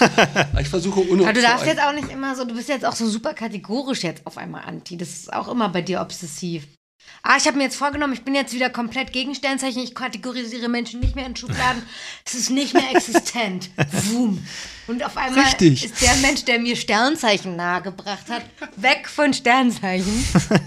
während ich es noch. Ach so, du warst der Übel, ja, Alles klar. Während ich es noch anarbeite überhaupt erst. Ich Na, ich meine jetzt, wenn ich jetzt mit einem Kunden zusammenarbeite, finde ich schon hilfreich zu wissen, welche mhm. Struktur mhm. er hat so und jetzt aber beim beim Gespräch will, will ich dich dann durchleuchten? Dann will ich wissen, was der Krebsanteil ist. Dann bist du so ein Versuchsobjekt mhm. und finde ich jetzt schöner erstmal so die menschliche Begegnung, ohne dass ich. Ich habe auch gewartet, ganz lang. Ja. Oh. Prost. Cheers. Ganz lange gewartet. Ja. ja. Ja, es macht mir Spaß, es einfach so unvoreingenommen ja. zu gucken und nicht also durch die Brille, weil das habe ja. ich jetzt gemerkt, seit das das war sofort wieder, ah, deswegen ist er so. Also du wirst äh, sofort zum Experiment. das, das, ist doch scheiße. Krass. Ja, aber da warst du denn obsessiv mit dem Thema, oder was? Total. Ja, ja. okay. Ja. Also ich habe ja auch viele Parallelen. Also alles, mhm. was die Filme, okay. Musik ja. ist nicht ganz so, aber obwohl Tom Waits hat es ja auch wieder getroffen. Ja, ja. Also dieses düstere, weltfremde, mhm. auch dieses, fand ich jetzt schön, diesen Satz, ohne jetzt zu analysieren, äh, dieses in der Welt, so raus aus der Welt. Entrückt. Mhm. Entrückt, so. Ja auch weil die zu langweilig ist. Und das für mich war ja Tätowieren auch so eine Rettung. Dieses, ey, ich kann mir meine eigene Welt bauen und ja. muss nicht in diese Steuerbeamtenwelt. Ja, und ich glaube, es ist nämlich genau das, was eben viele so, viele von diesen gleichen Seelen so anlockt. Deswegen auch die Frage vorhin mit den Freunden in Tätowiererkreisen. Klar habe ich halt so viele Freunde in Tätowiererkreisen gewonnen, mhm. weil es so viele Schnittmengen gibt, ähm, weil man so viele soll ich denn sagen, weil so viele aus, dem, aus der gleichen Motivation angefangen haben zu tätowieren. Mhm. Ich glaube, daran erkenne ich auch meistens die Tätowierer, die ich dann gut finde. Mhm. Das ist halt irgendwie so dieses, woher auch die Motivation des Tätowierens kommt. Gar nicht, was er macht, sondern warum tätowiert die Person? Ist es die Kohle? Weil dann werden wir uns wahrscheinlich nicht verstehen. Mhm. Weißt du, also so dann, ja. sondern ist es halt nicht irgendwie einfach dieses, es ist eine der letzten Jobs, die diesen Piraten Flair haben, ja, weißt so du, so dieses so ein bisschen mhm. anarchische, noch wenig kontrollierte Branche. Es ist alles so ein bisschen selbstverwaltend. Es ist alles so ein bisschen dieses auch, wer hat eigentlich Zugang zu unserer Branche? Weißt du, also ich, ich hatte viel Glück, aber ich kann mir jetzt auch nicht behaupten, dass ich mir nicht auch ein bisschen den Arsch aufreißen musste. Ja. So, und ähm, ich mag das, ich mag irgendwie diesen Gedanken, dass es halt viele Leute aussortiert, die wirklich nicht reinpassen. So auf diese Art und Weise. Ähm, ja. Würdest genau. du, also die Frage jetzt woanders schon mal gehört, würdest du jetzt aufhören zu tätowieren? Weil ah, du würdest ja wahrscheinlich immer eine Nische suchen und immer die passenden Leute. Ja, wahrscheinlich würde ich es dann bei der Musik versuchen oder so und da kläglich scheitern, aber das, ähm, ich glaube nicht, dass ich an irgendeinem Punkt in so einem ganz klassischen 9 to 5 landen würde. Das würde einfach nicht gehen. Das würde mich wieder an den Abgrund bringen, definitiv. Wäre das zu viel, das würde mich ja gefühlt einsperren, das würde irgendwie dafür sorgen, dass ich mich nicht wie ich selber fühle. Ich fand gerade diese Depression, was ja eine Krankheit ist, so als Signal ganz schön, dieses zu mhm. wissen, ey, ich habe da auch ein Szenario, ja. was ernsthaft bedrohlich ist, dass ja, ich so eine Scheiße nicht mache. Ne? Genau. So eine Scheiße, so ein normales Leben nicht mache. Danke. Fühl, also du fühlst dich identifiziert mit diesem normalen Leben. Ja, ich fühle mich angegriffen. Wenn du es sagst, er weiß es ja nicht, aber wenn du es sagst, fühle ich mich angegriffen. Natürlich. Oh, das freut mich ja, dass ich ein Gefühl auslösen kann bei dir. nee, aber ich finde, äh, ich verurteile das auch überhaupt nicht, wenn jemand ähm, sich darin auch wohlfühlt. Ne? Ich finde, das ist ja, ja letztendlich, ja. genau, es ist ja auch letztendlich immer nur das, fühlst du dich wohl bei dem, was du machst. Und ich habe mhm. auch Freunde, die haben einen 9-to-5-Job, der total geil ist. Also es geht ja jetzt nicht speziell darum, aber ähm, irgendwie das zu finden, wo du dich mit deinem Innenleben und mit deinem, mit deiner Art und Weise eben gut fühlst mhm. und nicht fühlst, als musst du das machen, weil es ja. irgendwie das ist, was vorgesehen ist. Ja. Genau, ne, das ist es ja. Es gibt, genau, es gibt Leute, die, für die ist das genau das Richtige, genau. bloß für mich eben nicht. Richtig. Für mich ist das das hier. Es gibt bestimmt auch jemanden, der im Finanzamt arbeitet und es richtig geil findet. Ich hoffe ja. nicht, aber. Gibt es hundertprozentig. Also irgendjemand, der totalen Spaß dran hat, halt den ganzen Tag Zahlen zu drehen mhm. und weiß ich nicht, irgendwie durch sowas durchzugehen. Ich werde es nicht sein und äh, ne, die Person, für die wäre der Albtraum, so einen strukturlosen Job wie ein Tätowierer wie Tätowieren haben. Weißt du? Sinn, ne? Das ne? kann so. auch beängstigend sein. Ja, das wollte ich nämlich, ich glaube, deswegen triggert es mich, weil ich es mich nicht traue, obwohl ich es eigentlich lieber machen würde. Jetzt nicht Tätowieren an sich, sondern so ein, ähm, selbstbestimmtes, so ein selbstbestimmtes Leben entspricht mir eigentlich mein Sicherheits, meine große Angst vor ähm, dem Absturz ist so groß, dass ich also ich wache jeden Tag mit Existenzängsten auf, genau. aber es ist irgendwie, es siegt noch nicht darüber, genau. dass ich irgendwas Bei anderes mir ist es so ein bisschen anders. Ja. Ja. Also immer der Kampf Sicherheit oder Freiheit, wenn man es jetzt runterbricht. Ja. Und ich habe mich auch schon immer eher für Freiheit entschieden. Ich empfinde ja die, durch die Sicherheit so viel Freiheit. Als Friseurin mit so wenig Geld hatte ich viel weniger Freiheiten als jetzt. Mhm. So. Ich finde aber Tätowieren, ich weiß nicht, ob man in jedem Job das, wenn man es richtig macht, einfach beides kombinieren kann, aber ich habe jetzt auch nicht viel Risiko also ich habe beides Sicherheit und ja, Freiheit. Klar. Also wenn du, vor allem wenn du es halt irgendwie geschafft hast, dich einigermaßen zu etablieren. Ja. Also so dann, ja. dann ist es ja, also ne, das, ich hatte das jetzt mit meinem Vater, das Thema auch so dieses, ähm, auch Bekannte von ihm irgendwie, die selbstständig sind, wir haben irgendwie so darüber diskutiert, dieses immer aufwachen und sagen, nächste Woche kommt keiner mehr. Nächste Woche ist irgendwie vorbei. Ich Dann weiß nicht, ich habe dieses Mal eine ja. Mail weniger gekriegt. Ich glaube, es geht langsam Berg, bergab. und das ist eigentlich so ein Schwachsinn. Also es ist halt, es ist so unwahrscheinlich, dass wirklich auf, auf einen Schlag plötzlich irgendwie alles vorbei ist. Ähm, weil man hat ja sich irgendeinen Status erarbeitet, wodurch halt auch eine gewisse Anzahl von Leuten kommen und wo irgendwie ähm, das ist eine Logik, also eine genau. Konsequenz genau. von dem, was du gemacht hast. Aber es ist halt dadurch, dass ja niemand anders dafür sorgt, dass du Kunden hast nur oder niemand, selbst, genau, ja. nur du selbst. ist Es halt so dieses, ja, wenn ich jetzt einmal zu faul bin oder einmal was nicht mache oder so, dann geht ja alles in Arsch. Mhm. So und ähm, da muss, also da musst du auch wieder ein Muster haben, dass du dich zugrunde richtest. Selbst ne? genau. irgendwie. Ja. Gibt es äh, Tätowierer, die du ähm, außerhalb deines Stils sozusagen abfeierst? Total. Tausende. Also du kannst auch wirklich so. anderen, ja, ja, auf jeden Fall. völlig anderen Stilen. Ja, absolut. Du würdest also auch einem Biomechaniker folgen. Wenn, wenn, ich, wenn, wenn er die Art und Weise, also wenn er irgendeine Art und Weise findet, die mich dann beeindruckt, mhm. ist jetzt nicht so grundlegend mein, meine Art von Tattoos, die ich mag, aber ich mag total viel traditional Sachen. Ich, mhm. wie gesagt, finde auch wird mir jetzt mittlerweile, glaube ich, von diesen richtigen neo-traditional Sachen nichts mehr tätowieren lassen. Aber wenn ich mir Sachen von Björn Liebner angucke, platzt mir immer noch der Kopf. Also mhm. so ist, ne, ist halt irgendwie dieses, ja. Dieses Ding, wo ich sage, ich kann das auch bewerten, selbst wenn es mir auch mal nicht mhm. gefällt. Also Björns Sachen gefallen mir total gut, aber ich meine, ähm, auch einen Biomechanik-Tätowierer, wenn ich das irgendwie sehe, kann ich bewerten, ob ich das gut finde. Aber sonst, ja, es gibt hunderte Tätowierer, denen ich auch folge, wo ich die total geil finde, ähm, die nichts damit zu tun haben, was ich mache. Mhm. Also ich, da auch wieder nicht, muss nicht Nische sein. Überhaupt nicht. Mhm. Also und ich glaube, kein Tätowierer über 300 Fans. Genau. Man kann überlegen, wer ist der Tätowierer äh, äquivalent zu Alex on Fire? Ja, ja, genau. Gibt es bestimmt ein paar Doch, der, der links tätowiert. Oh, der, der, das Niveau Stars, sinkt. Angelina Jolie und so. Oh Gott. Ja. Jetzt singt es wirklich.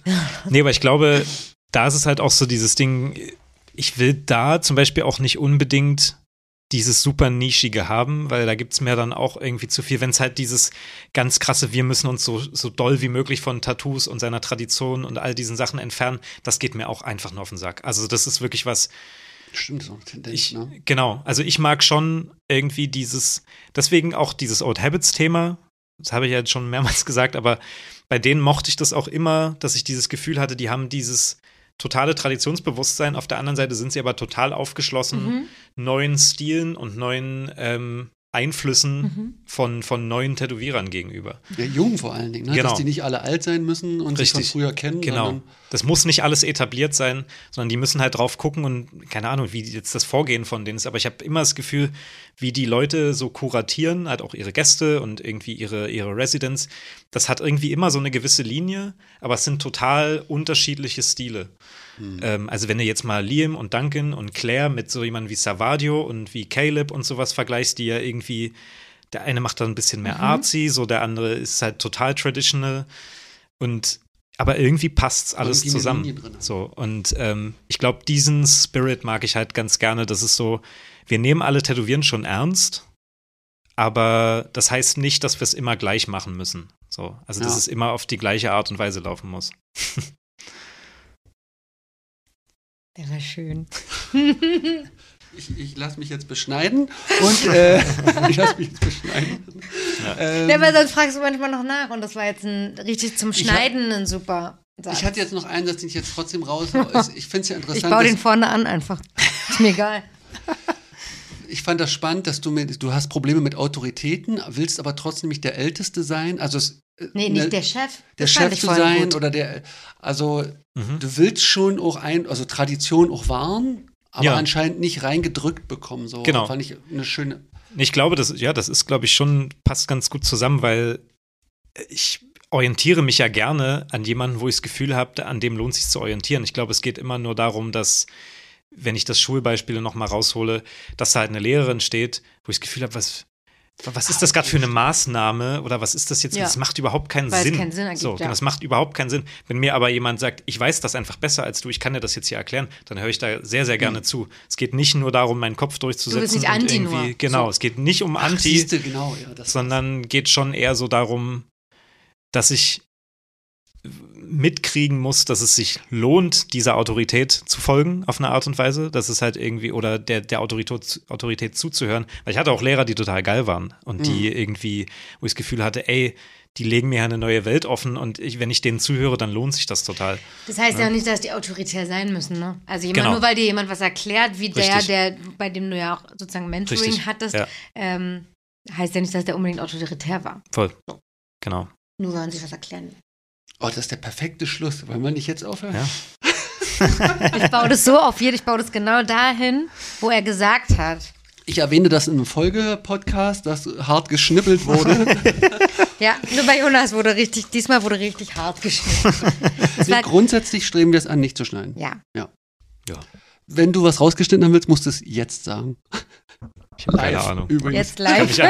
das lasse ich drin an, an die Hälfte schon nicht mehr erinnern von dem, was ich gesagt ja, habe. So machen wir das unser Trick. Wir ziehen den drei Stunden den Podcast, damit man das nicht mehr weiß. Total verwirrt am Ende die Leute. Gab es denn, denn, irgendwas, wo ich das Gefühl hatte, dass Leute weggeschnitten werden? Auf gar keinen Fall. Fall. Okay. Ich fand alles sehr stimmig. Mhm. Gut. Soll ich jetzt auf Stopp erstmal drücken und uns verabschieden?